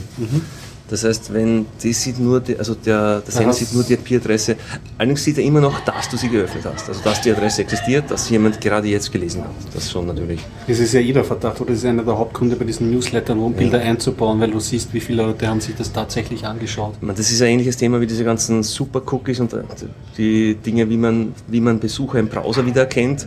Auch wenn man Cookies deaktiviert hat, gibt es ja noch so viele Möglichkeiten und da gab es dieses Super-Cookie-Thema, da was so mit mehrere, Kom- mit mehrere Techniken kombinieren und dass man quasi User über Browser hinweg eindeutig wieder identifizieren kann, was echt schon creepy ist, aber einfach weil es so komplex ist, das Ganze schon, und so viele Möglichkeiten gibt. Und das ist so etwas ähnliches für E-Mail, also ein Test. Also e-mail-privacytester.com, kann man sich mal anschauen. War ein cooles Ding. Back again? Back again, ja. Ist doch geil, cool. Ja, ähm, ich kann über Filme erzählen. Ah, ist so viel, aber kann ich auch noch. Oder Hast du noch Techie-Thema? ich glaube, irgendein Thema war noch. Ich schau mal nach. Es dauert ja nur drei Stunden. So. Ja, über Spielen programmieren kann ich ein bisschen was erzählen. Ich habe auch mal was, Bitte. weil Ja. ich heute eine Post bekommen habe. Du wahrscheinlich auch, oder? Ja, habe ich. Als Bewohner des sechsten. Bezirkes. Ah ja, ihr seid Maria-Hilfer-Straßen befragt. Thema Fußgängerzone. Also eigentlich geht es ja darum, es ist ja keine was ist das eigentlich offiziell? Volksbefragung ist es nicht, weil das dürfen sie nicht, weil dann müssten sie alle. Eine Befragung. Eine ja. Umfrage, eine Befragung? Also ich glaube, der genaue Wortlaut war Befragung. Befragung. Ja. Schauen wir mal Weil nach. rechtlich wäre das gar nicht bindend, nur sie sagen halt, dass es bindend Ja, das ist, ist. wenn die Regierung, ähm, ne, sie, sie bindet sich selber dran, die Stadtregierung, ne? Eine Bürgerinnenumfrage. Umfrage. Ne? Genau. Und sie binden sich selber dran, ob sie das machen. Ja, und zwar geht es da um die, genau. Um die Wiener Marienhilferstraße, wo eh so viele in den Medien war, ob es jetzt so bleiben soll, wie es jetzt ist, oder ob sie es wieder rückgängig machen im Wesentlichen. Die Verkehrsberuhigung. Genau. Für deutschen Hörer, genau, unsere eine Straße, Genau, eine eine, Einkaufsstraße. große Einkaufsstraße, wurde vor kurzem irgendwie auf eine Art Fußgängerzone, also zum Teil Fußgängerzone, teilweise Begegnungszone umgestellt und das wurde so eifrig diskutiert, dass sie jetzt eben eine Befragung durchführen, ob diese Umstellung so bleiben soll, ob man das wieder zurückbauen soll. Ja, ich finde es eigentlich schon furchtbar, was da an, an Aufwand, also an, an Aufregung generiert wird. Ich verstehe es wirklich noch nicht ganz, aber und ich würde es eigentlich schade finden, wenn das wieder, also ich bin täglich, ich arbeite in der Marienhilferstraße, ich wohne im 6. Bezirk und geändert, seit, seit es das beruhigt ist? ich meine, ich muss sagen, natürlich hat sich mein Leben jetzt nicht grundsätzlich geändert, aber ich finde es einfach sehr angenehm. Also der und ich habe auch den Autoverkehr an der Kumpendorfer Straße, also ich bin auch einer, in der, also ich wohne ja, auch, wie es anders geht? na, ich sehe auch, dass der Verkehr jetzt dort mehr wurde und lebe trotzdem dort gut. Also mir ist das es wert, dass ich dort die Marienhilferstraße so Dir angenehm bringt das was, dass jetzt die Marienhilferstraße sozusagen begehbar ist für Ich dich? gehe, also ich gehe beruflich, je, also auf meinem Weg in die Arbeit Mhm. jeden Tag durch die Marienhilferstraße und ich finde es einfach total angenehm, so wie es jetzt ist. Also mir gefällt das super gut. Ja, und wenn es ja. baulich noch ein bisschen besser verändert wird. Mhm. Aber es ist meine persönliche Meinung natürlich und jedem, seine, jedem das seine. Nur ich, das Ganze Gregor, du ist halt, bist ja quasi Anrainer der bist ja noch näher Ja, ja, ich Also, bin noch näher dran. dran. Ich habe das Glück gehabt, das Filetstück irgendwie der Fuß, Fußgängerzone irgendwie zu erleben, wo es wirklich so reine Fußgängerzone ist. Also, bist in der be beruhigtesten In der Kernzone. beruhigtesten Kernzone, ja, und die Lebensqualitätsverbesserung ist deutlich zu spüren. Es Ja. ist alles sehr entspannt.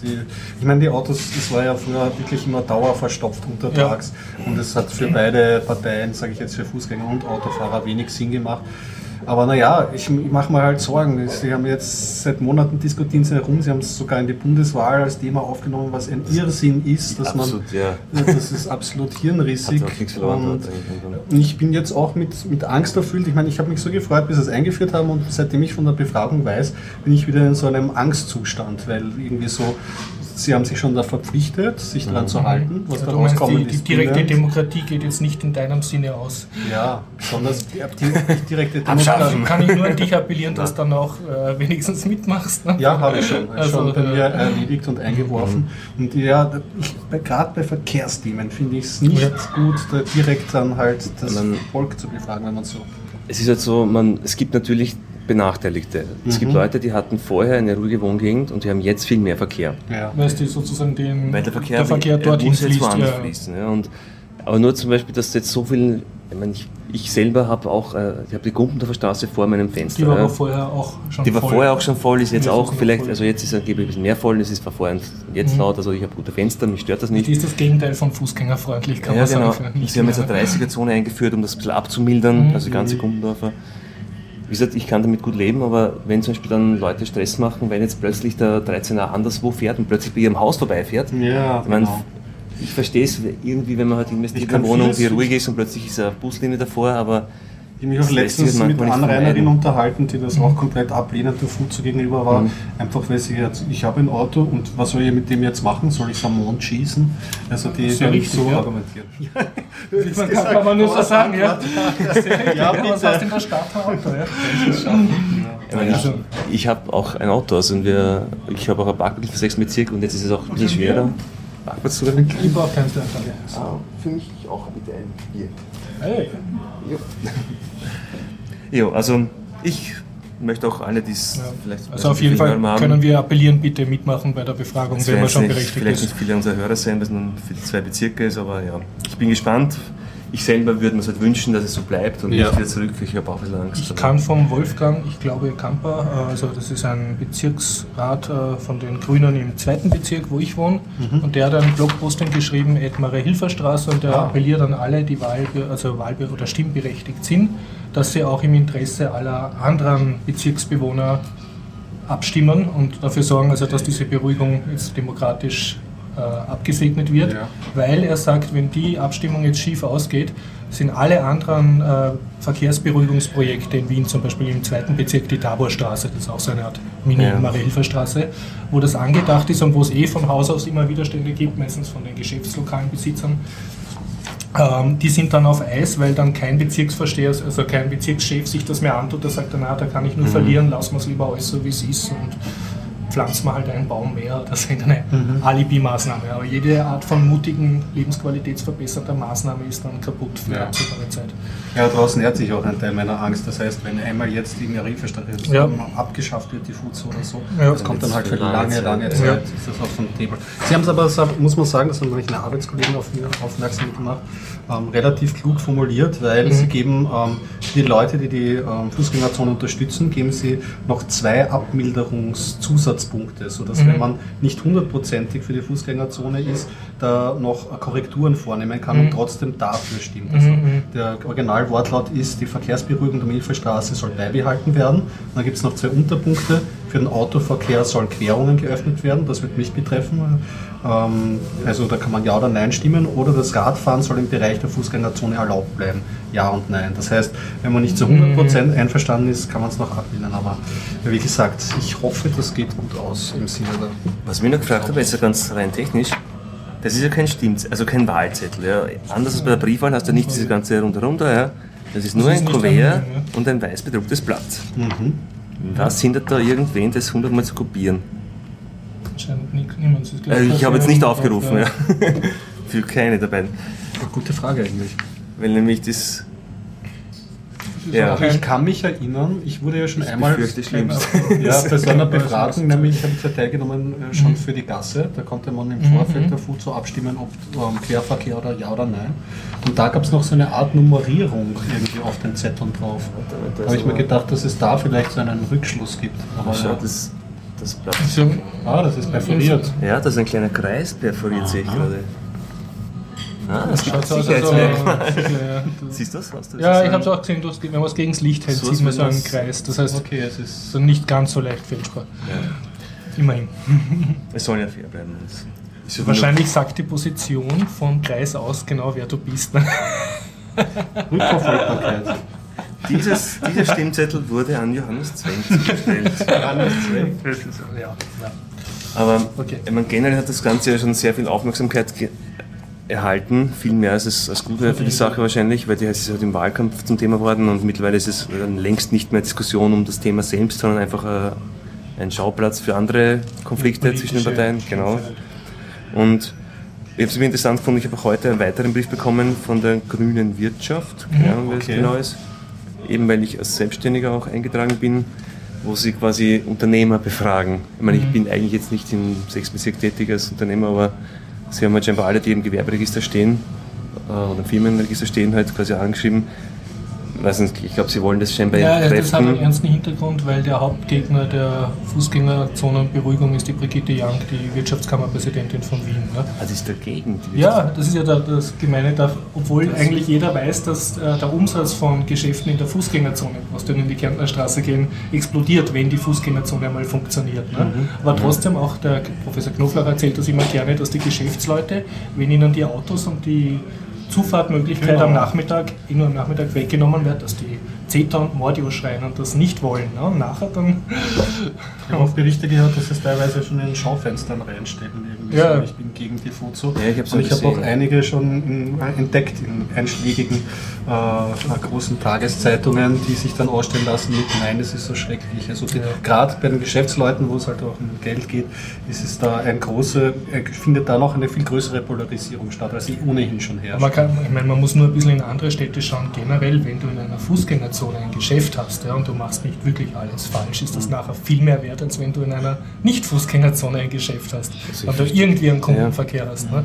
Und nicht gerade ein, McDonald's Drive-In oder so. Ne? Meine, haben die jetzt schon merkbare Umsatzrückgänge? Oder? Nein, das ist einfach nur, Weil das ist so wie so- Menschen funktionieren. Subjektiv, ich meine, ja, subjektiv, ich sehe jetzt ja nicht viel, unter, also von der Menschenmenge her, ich meine, Weihnachten war natürlich viel los, aber ich gehe da jetzt schon jahrelang da durch und für mich schaut jetzt noch immer total viel los aus. Das Vielleicht wird auch so sein. In Deswegen- einer Fußgängerzone gehst du zum Ja. Einkaufen, da hast Zeit und gehst in Geschäfte rein. Ne? Woanders parkst und. Nein, ich meine, ich glaube, vorher sind schon alle Leute zu Fuß unterwegs gewesen zum Einkaufen. Wer geht Ja. in den Marilfer? Ich bin, wer geht in den Marilfer, also wer fährt in den Marilferstraße mit dem Auto zum Einkaufen? Das habe ich ein einziges Mal in zehn Jahren gemacht. halt in und dann habe ich mir einen Kilometer weiter entfernt einen Parkplatz gefunden und habe mich jetzt zurückmarschiert. Mittlerweile. Also Reden wir, reden ja, wir weiter, wenn die Abstimmung vorbei ist. Gut. Kann man dann entweder Das- depressiv sein oder das könnte noch oder Stunden für dauern und es Demokratie. wäre Hoffentlich Ja. lachend. Ja. Genau.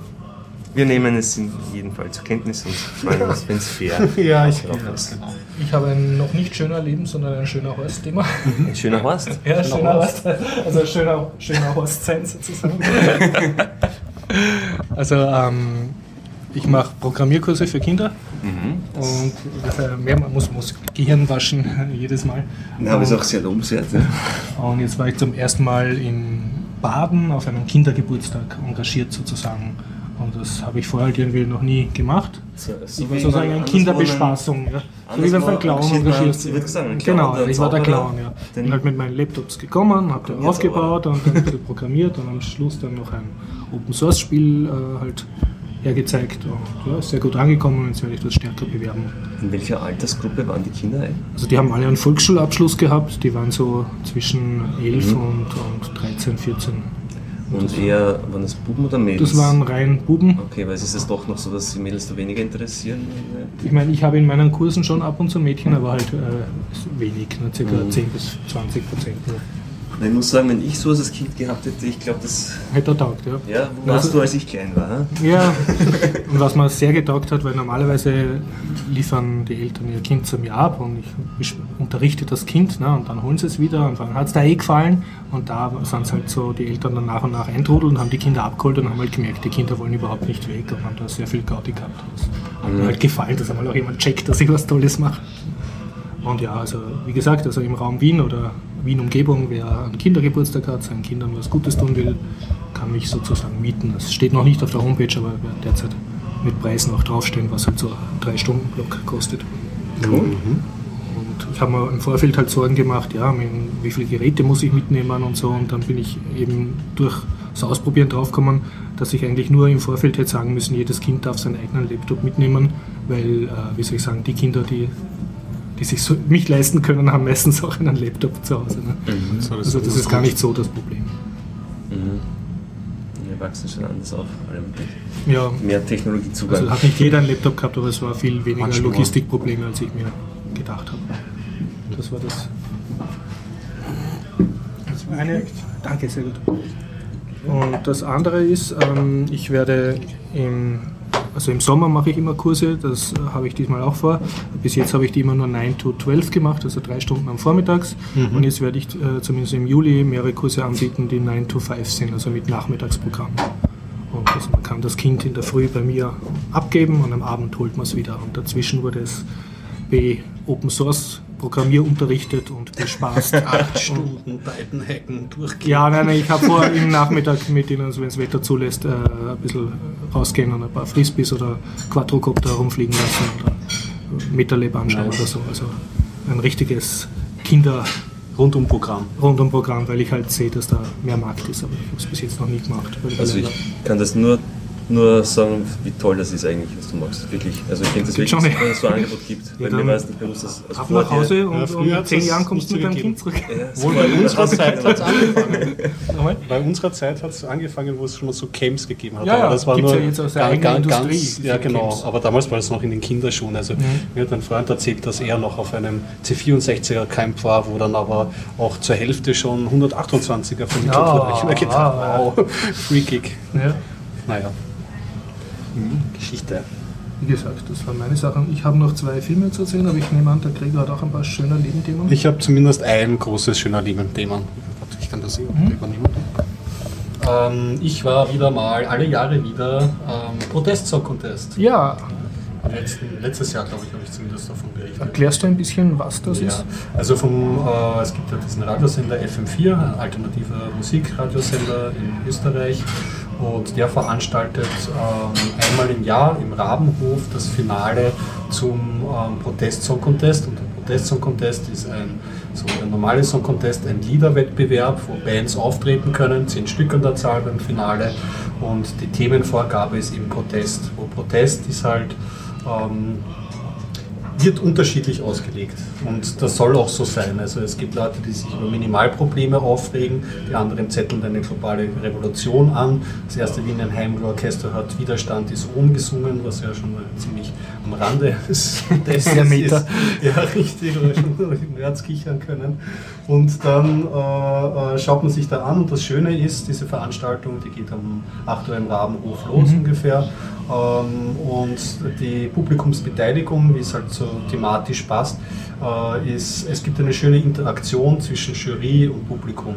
Das heißt, es wird oft gejubelt, es wird aber auch oft ausgebuht, aber das Ausbuhen ist jetzt nicht auf so aggressive Weise, mhm. sondern es gehört einfach, das ist einfach ein lebendiger Dialog zwischen Moderation, Jury und, und Publikum der Jury hocken, es gibt immer so teilweise Fixbesetzer dieses Jahr, also letztes Jahr war die Doris Knecht, ist an und für sich immer dabei, also eine Journalistin, die war Falter, dieses Jahr ne? nicht dabei, genau, von Falter, äh, der Martin Blumenau von FM4, dieses Jahr war noch dabei, ähm, ein Fixstarter ist noch, noch ähm, ich glaube, der hat Bassist in der Band von Falco, Skripic, glaube ich, heißt er, der ist auch so ein also Gewerkschafter. Leute, die man kennt aus ja, der Szene. Ja, richtig, und der Masche, ähm, einer von Maschek, Maschek okay, genau, ja. war auch da. Der war in der Jury, oder? Der war in der Jury, mhm, genau. Mhm, und mhm. die geben dann ihre Wertungen ab und das mhm. wird dann zusammengezählt. Dieses und das Publikum darf aber auch irgendwie mitbuhen oder mitwerten? Also oder? das darf mitbuhen, mitwerten darf es nicht. Mhm. Dieses Jahr hat es zum ersten Mal, das war aber Premiere, ein ähm, Online-Voting noch dazu gegeben. Also das Publikum hat wischen dürfen in Echtzeit auf ihren ja, Smartphones? Ja, wischen oder eher klicken und Pause mhm. oder so und das wird dann als eine Jurorenstimme dazu gezählt sozusagen. Und es gibt jetzt auch immer, die letzten Jahre hat es zumindest immer gegeben, einen, einen Livestream. Also mhm. kann sich das im Radio teilweise ja. übertragen auf FM4 und es gibt noch einen Livestream. Ja. Und was dieses Jahr auch noch anders war, mh, mm, ist, es wurde sonst nur moderiert vom Stermann, von Ismail Stermann. Mhm. Und dieses Jahr war der Otrowski, Michael Otrowski. Ah, der, der Schauspieler, ja. Ja, richtig. Also das und kennt man, das ist in Österreich so eine Nummer, das ist ein Grazer. der hat ja auch genau. mitgespielt im Nacktschnecken. Ja, den Film, den ich gesehen habe, den Badfucking. Äh, Badfucking, ja. Badfucking. Und ich habe den immer ja schon so ein bisschen aus dem Seitenblick als sympathischen Typen wahrgenommen. Jetzt habe ich ihn jetzt ja, mhm. zur Veranstaltung live äh, miterleben dürfen und da war auch wahnsinnig lustig. Also mhm. aufgedreht, aber nicht zu aufgedreht und einfach ein sympathischer Schmäh. Weil mhm. es geht ja auch danach, also jede ähm, Band trägt ihr Lied vor und danach wird halt nochmal thematisiert im Interview mit der mhm. Band, wogegen protestiert ihr eigentlich. Und äh, so plötzlich anhört, das ist manchmal für manche Bands gar nicht so einfach zu formulieren. Widerstand ist Rom. ja, richtig. Das ist die Antwort, die immer gültig ist. Und ja, was kann man sagen? Es war dieses Mal ein sehr schönes, rundes Event. Ähm, musikalisch war es sehr hochwertig, sonst sind es auch manchmal so, gibt es so Ausreißer, die vom Text sehr lustig sind, aber die vom musikalisch halt im Schülerniveau sind. Ähm, so Vertreter, die mir sehr äh, hängen geblieben sind, die sehr äh, pointierte, gute Protestlieder gebracht, gebracht haben, war eine A Cappella-Band. Er hat einen Wiener Klassiker ähm, verwortakelt mhm. im Text, nämlich Sagt zum Abschub leise wer ah, okay, Servus. Ja. Also haben da so eine Nummer drum gesponnen. Und das war sehr gut und gewonnen hat dieses Jahr, die sind letztes Jahr nur Zweite geworden. Angehörige des Refugee Camps, das sind diese Flüchtlinge, die in der Votivkirche mhm. protestiert haben. Und wie gesagt, letztes Jahr waren sie so ein für das Publikum Überraschungsauftritt und da haben sie nur knapp den ersten Platz verfehlt. Dieses Jahr fand ich es auch sehr gerechtfertigt, weil ihre Show sehr gut war, die sie mhm. geliefert haben. Und sie haben halt Hip-Hop gemacht mhm. in verschiedenen Sprachen, also äh, und ähm, das Ganze inszeniert als Gerichtsverhandlung, was dem Hip-Hop natürlich sehr gut zugute kommt. Also zuerst wird so das Urteil verlesen und dann werden die drei Rapper in Handschellen vor das Angeklagtenpult geschleppt und dort rappen sie und ähm, mhm. protestieren gegen die Zustände. Äh, der, der Zuwanderung und des Abschiebens. Und ja, es hat gut funktioniert, war ein, war ein guter Gewinner. Und sonst ja, es ist halt manchmal, es ist halt manchmal schade, manchmal gewinnen halt die Spaßigen, aber die Spaßigen waren diesmal halt auch irgendwie zu banal. Es gibt mhm. halt so, ein, einer hat zum Beispiel gebracht den Refrain Ballerwatsch, Ballerwatsch, das ist, die reden alle Ballerwatsch und dahinter war halt so ein, drei Leute aufgebaut mit so einer Feimann-Maske und einer Karl-Heinz-Grasser-Maske mhm. und einer Strasser-Maske und getanzt. War eine super Nummer, gute Partynummer, mhm. aber halt ein bisschen zu dünn. Und Und ein paar andere Nummern halt auch sehr poppig, schon fast so mhm. Radiohead-mäßig produziert. Aber dann geht es halt wirklich nur so abstrakt. Für mich gehört der Protest halt auch immer noch so ein bisschen zumindest Konkret eine Punchline, ein bisschen, mhm. bisschen, bisschen ja, coole Sache, coole Sache. Und es war, es war lustig. Und da zahlt man Eintritt oder wie, wie funktioniert das? Es kostet 15, oh, wie viel habe ich gezahlt? 15 Euro mhm. Eintritt. Also ich habe es nicht gezahlt. Und hast du im Vorfeld bekommen. die Karte äh, checken müssen oder bist du mit Abendkasse? Man muss schon, also zwei, schon vorher, zwei, drei Monate sollte man vorher mhm. mal irgendwie sich das zusammenklicken, danach geht es auch, aber es ist ein Risiko. Mhm. Immer dieses Jahr aber auch vorgekommen, dass ein bisschen weniger los war, aber ich glaube, es war trotzdem ausverkauft. Mhm. Ja. Okay. Und ein empfehlenswerter Abend. Ein empfehlenswerter Abend, weil es einfach interessant ist, was für um, das Publikum ist interessant, die, die, die Vortragenden sind lustig, die Prämisse mhm. ist, ist auf jeden Fall spannend, was die Leute aus dem Thema machen und das kann man sich, hat man keinen verloren, das ist ein guter Abend. Coole Sache.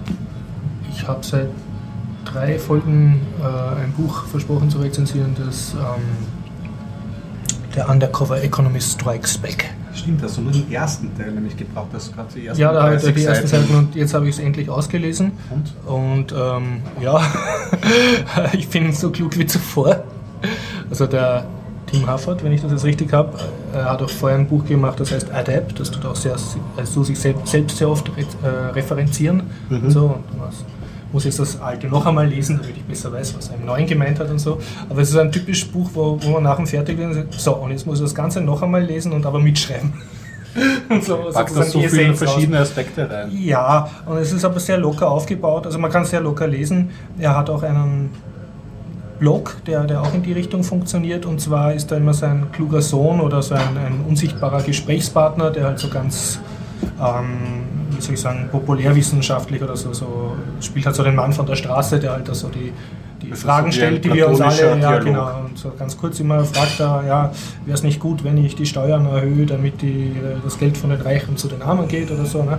Und dann tut er halt immer sehr lang darauf antworten mhm. und das ist dann so ein bisschen ein Dialog.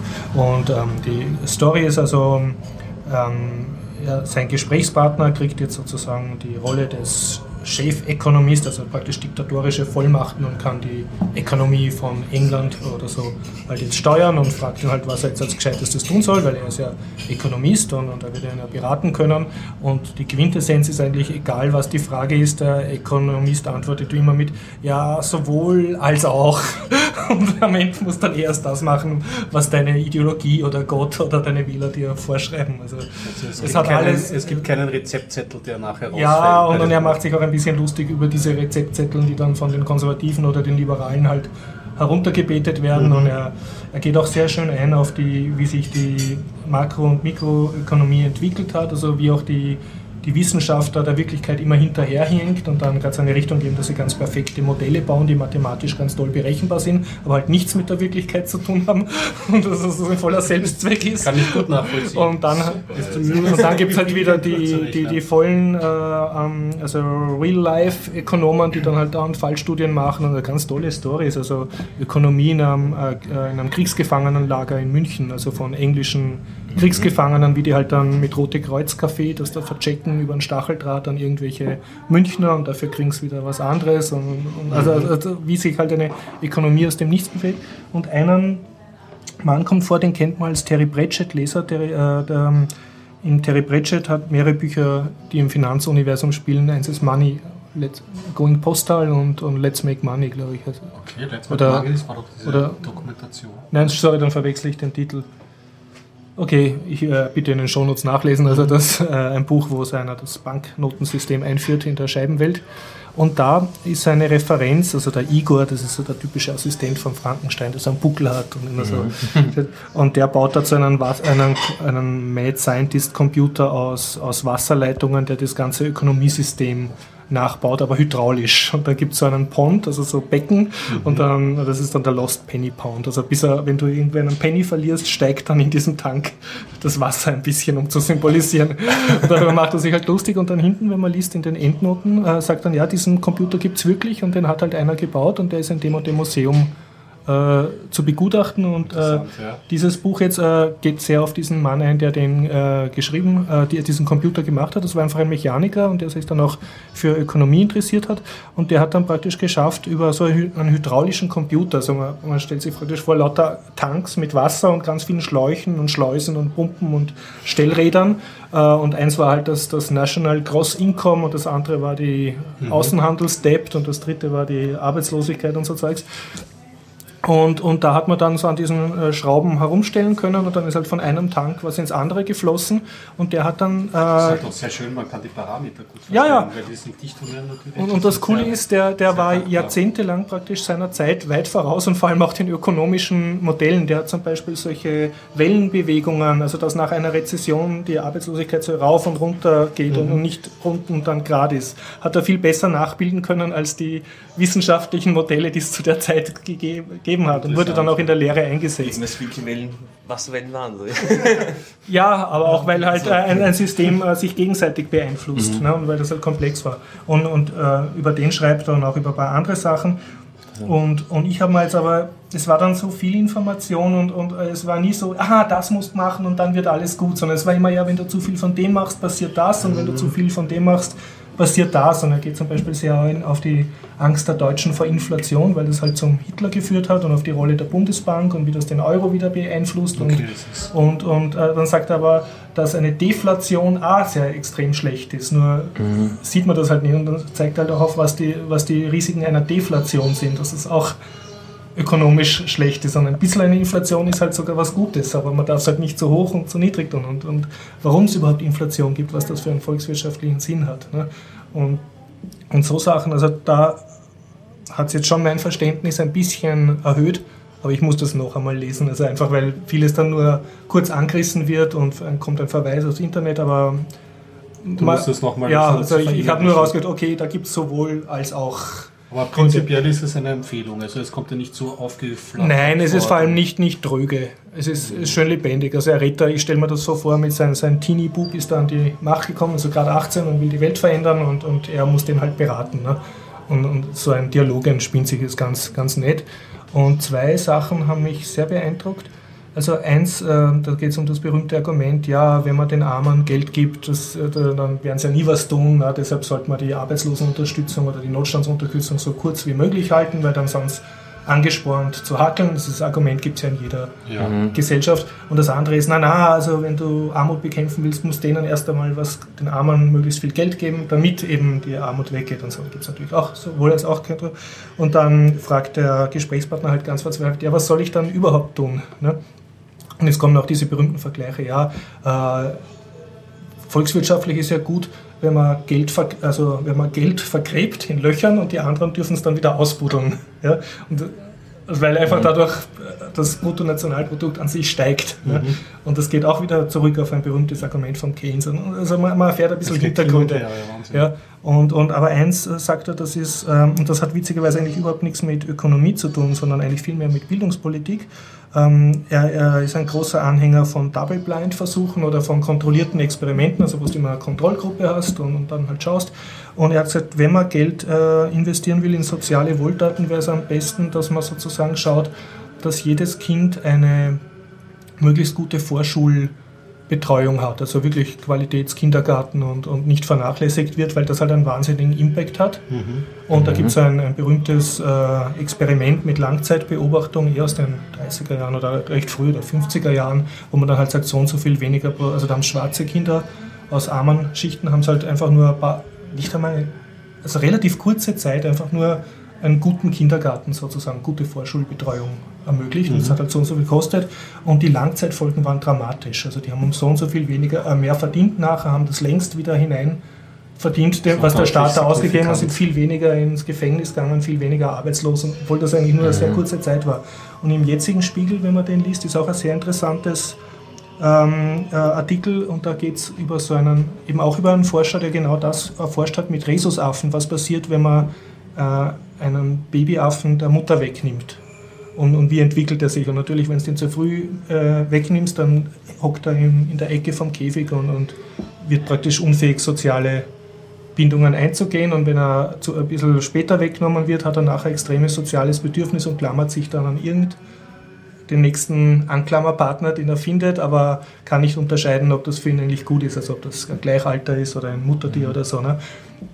Und dann hat der Forscher gesagt, ne, das würde er jetzt gern mit Menschen machen, ist aber höchst unethisch, dass das ein paar Babys vernachlässigst. Und zufällig war zu der Zeit aber die die Wende im Kommunismus, also Ceausescu wurde erschossen in Rumänien mhm. und dann äh, ist dieses Heimsystem aufgedeckt worden. Also der Ceausescu war sehr dafür, dass, dass die, in Rumänien war Abtreibungsverbot, weil er wollte eine starke Armee haben, mhm. ein großes Volk und deshalb war das total üblich, dass das Kind ins Waisenhaus gegeben wurde. Das wurde auch staatlich gefördert und da ist natürlich Ärgers zugegangen und da ist genau das passiert, dass einfach Kinder nie Kontakt gehabt haben vernünftig und, und man kann dort also genau sehen, was passiert, wenn du Kinder genau. ohne soziale Bindungen aufwachsen lässt. Und jetzt experimentieren sie ja, was passiert, wenn man die dann wieder zu einer Pflegemutter dazu tut und einer gescheiten Familie. Und das, da kommen jetzt halt die ersten Langzeitresultate raus. Und da sieht man, das bringt halt extrem viel.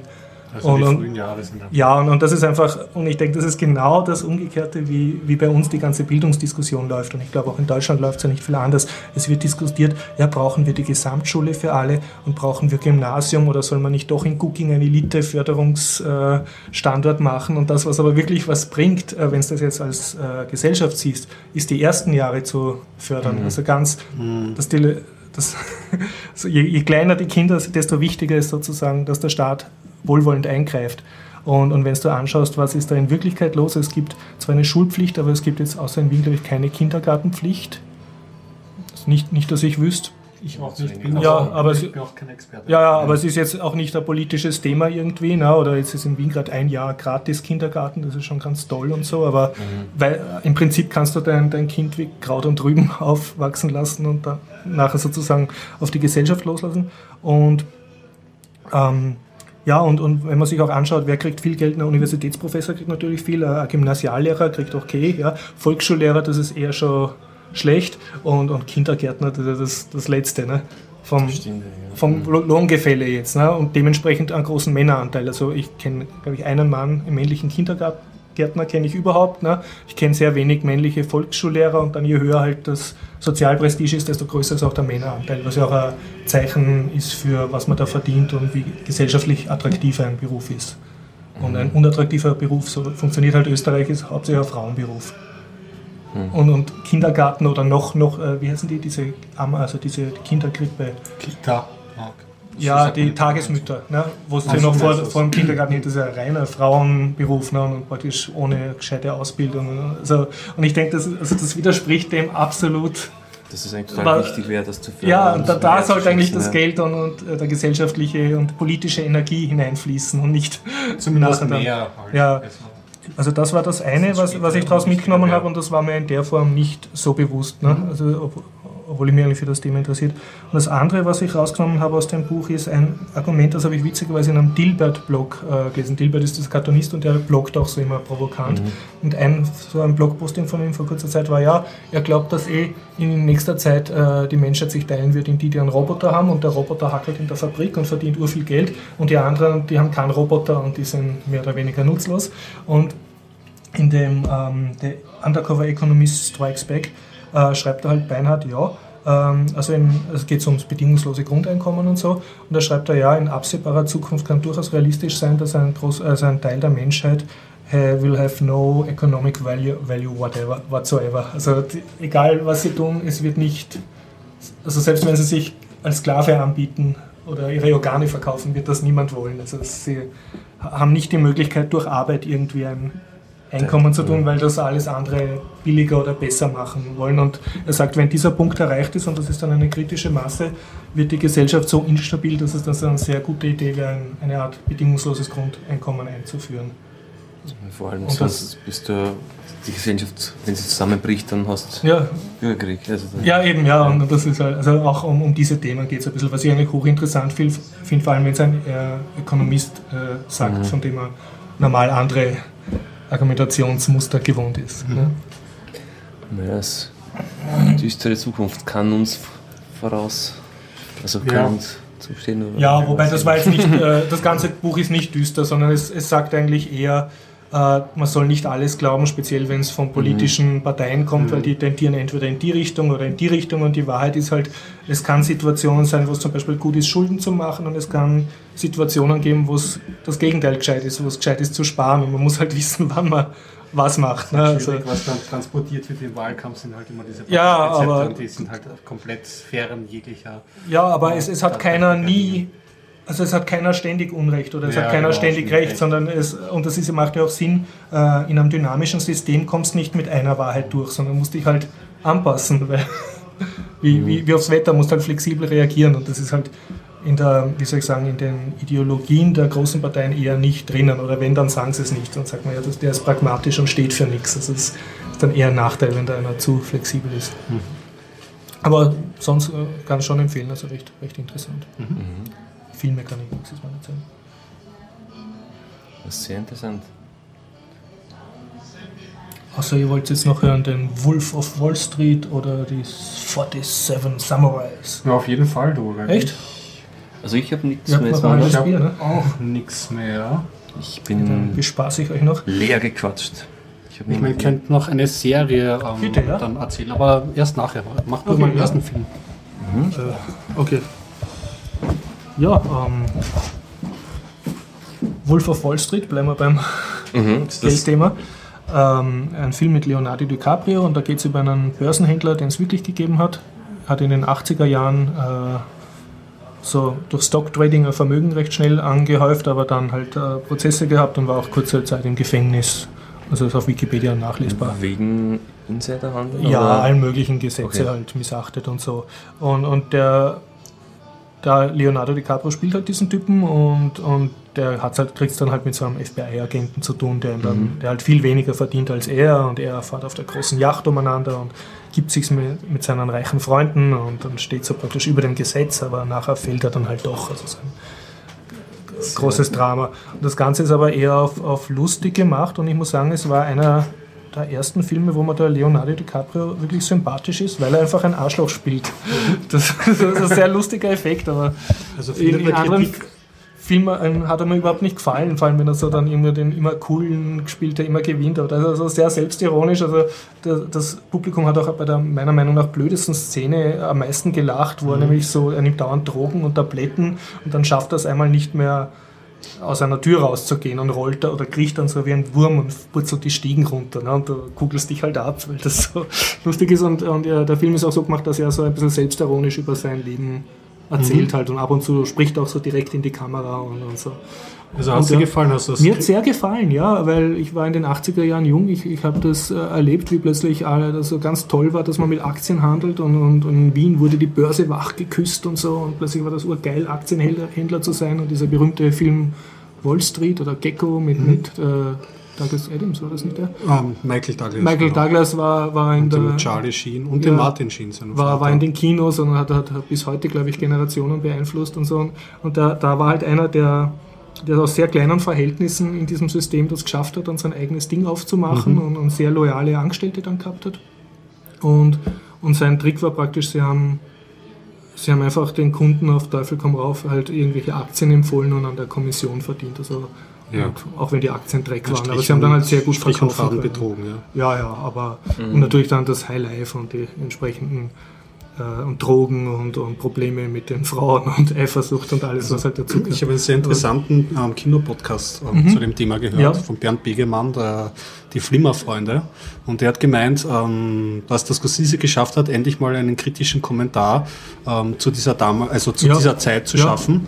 Im Gegenteil zu Wall Street, weil Wall Street ähm, hat das vielleicht versucht, aber also der Film Wall Street, der, der Film ja, Wall Street von Oliver Stone mhm. ähm, hat das zwar versucht, aber der Gordon Gecko, also der Michael Douglas und dieser Ästhetik des ähm, Hosenträger tragenden genau, Wall Street Agenten wurde damals in den 80ern komplett heroisiert in diesem Kontext. Eben. Und da wird zum ersten Mal gezeigt, na gut, das sind halt nur das sind halt Verbrecher, die sehen das auch nicht als Opfer an, wenn sie da über Leichen gehen jetzt geschäftlich und ja. Also hat er hat das auch sehr gelobt und hat auch das Tempo des Films gelobt. Und ja, wirklich, und man hat auch Sympathie mit den Leuten. Also mhm. auch wenn du merkst, die machen eigentlich die Uhr Arschdinger und so und, und glauben, sie sind was Besseres als andere, aber du hast auch irgendwie, fühlst mit mit ihnen. Also mhm. Also sie es ist, also mir, mir hat es extrem gefallen. Es ist interessant, dass auf einer wahren Begebenheit. Ähm, ja, also ich habe auch Lust gehabt, jetzt da mir das Buch zu organisieren und dem seine Biografie nachzulesen. Und mhm. es sind halt äh, recht viel äh, Sexszenen drin, beziehungsweise man sieht halt, wie sie extrem arg, also sie haben so einen riesigen Raum, wo sie da und so traden und per Telefon den Kunden das da andrehen und dann feiern sie halt wie verrückt mit Prostituierten und so. Und das sieht man. Also in einer Szene die war für mich recht lustig, da beschreibt er nur die Preisunterschiede zwischen Prostituierten. Und du siehst natürlich dann immer, also das, ja, da gibt es die so ganz teuren und du siehst halt eine schöne Frau und dann gibt es die billigeren, das ist halt eine Stripperin und dann die ganz billigen und so. Und das lachen dann alle, weil irgendein fetter Aktienhändler jetzt mit einer billigen Prostituierten sich vergnügt. Also komisch eigentlich. Ja, schön, dass der Martin Scorsese ja. wieder so einen flotten Aber Film ich, ich kann den also Film, Film empfehlen, also speziell wenn man die Zeit noch irgendwie mitgekriegt hat, das ist extrem augenöffnend. Werde ich mir anschauen. Und ja, und, und dazwischen sind so kleine, ähm, ab und zu sieht man die Leute Fernsehen und dann siehst Fernsehsendungen, die du vom Kind her kennst, die damals gespielt haben. Und das kommt da heute auch total absurd vor. Also wie eine Zeitreise eigentlich. Ja. Also. Okay. Ja, und habt ihr noch? Nein, ich glaube, äh, ich wollte noch einwerfen. Ich habe jetzt ähm, wenn wir letztes Mal über Logan's Run geredet mhm. haben, habe ich mir jetzt die ersten zwei Folgen dieser TV-Serie angeschaut. Ja. Also die ersten drei Folgen. Mhm. Und die gab es ja nur 14 Episoden lang. Dann war es irgendwie, wurde abgesetzt oder halt nicht weiter ausgestrahlt. Die war nach dem Kinofilm oder nach, davor? nach, nach dem Danach erst. Ja, ja. ja. Das, man merkt auch eindeutig die Referenz darauf. Mhm. Das war halt ähm, ist eben, wann war das? Also 76 war der Film, ich glaube 77 war die Serie oder so. Mhm. Man merkt halt die damalige Dramaturgie, halt für Episode, mhm. Episode abgeschlossenes Abenteuer.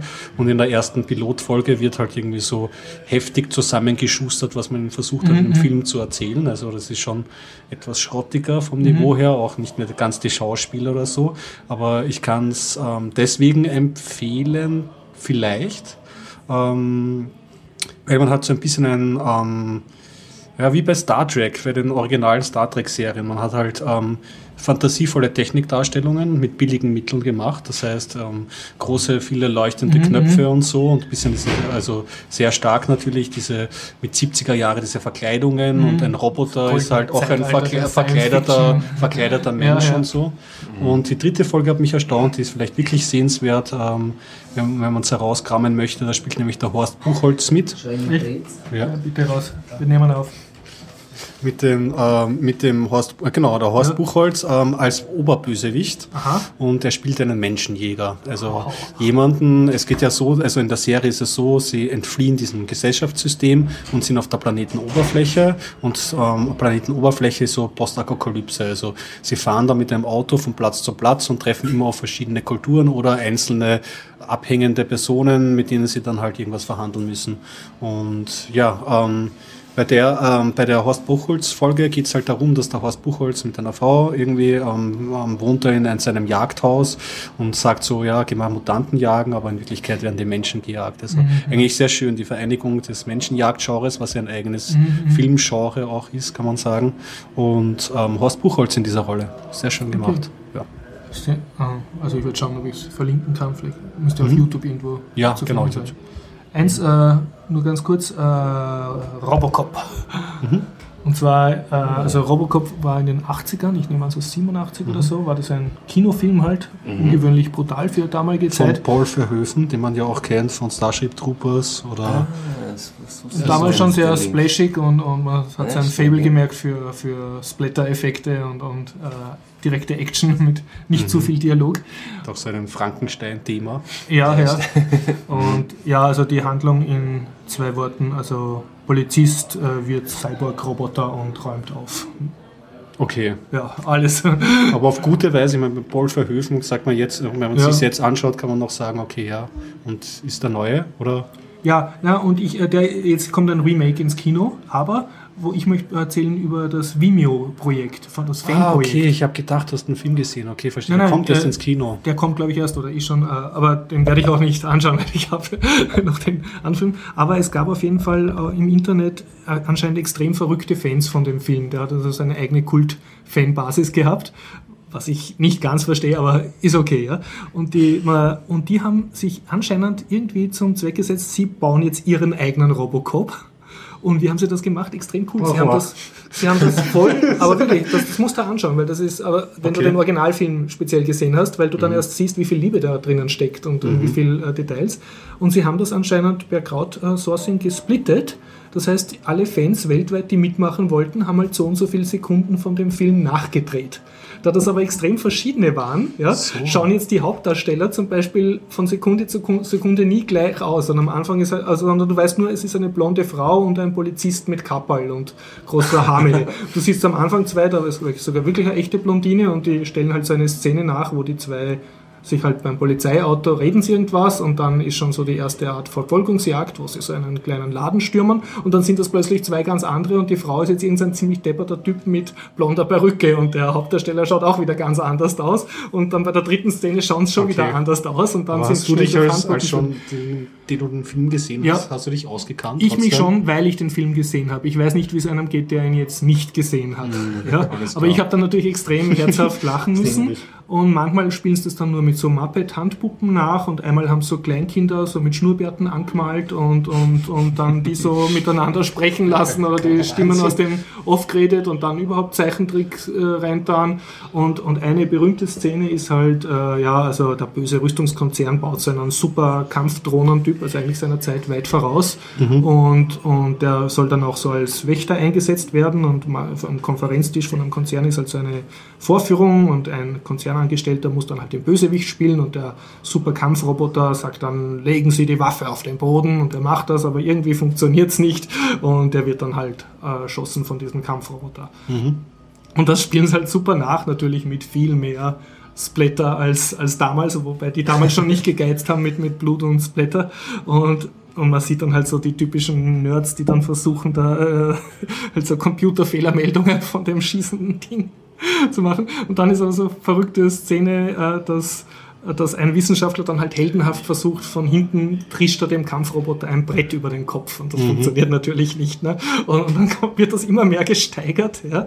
Also eine, eine, eine Szene, ein Gag wird also wirklich einfach mehrfachst ausgewalzt bis zum Unerträglichen, aber es, es macht irgendwie trotzdem Spaß und die Lösung ist dann, einer geht hin und haut dem Kampfroboter in die Eier und das funktioniert, das ist so mit einem Kick. Warum funktioniert es? Aber das siehst dann erst, weil dann die Kamera zurückführt und dieser Kampfroboter, der schaut aus wie ein riesiges Ei mit so zwei Waffenarmen, ja, äh, wird halt von seinem Schauspieler gespielt in seiner Strumpfhose, der dieses Ei als Kostüm trägt. Deswegen. ja. Oh, okay, der ganz normale Internetwahnsinn. Der ganz Schön. normale Intervall, aber wirklich sehr, sehr gut gemacht und manche Szenen extrem gut nachgespielt. Also da war halt dann irgendeine Profi-Crew am Wert, dann wieder irgendwelche äh, Computertrickeffekte reingeschnitten, die eigentlich besser waren als damals die Technik, weil sie halt die Ja. Tricktechnik weiterentwickelt hat. Und ja, und okay, ich glaube, ich erzähle es jetzt lieber hier, äh, falls da jetzt kleine Kinder zuhören, lieber also abschalten.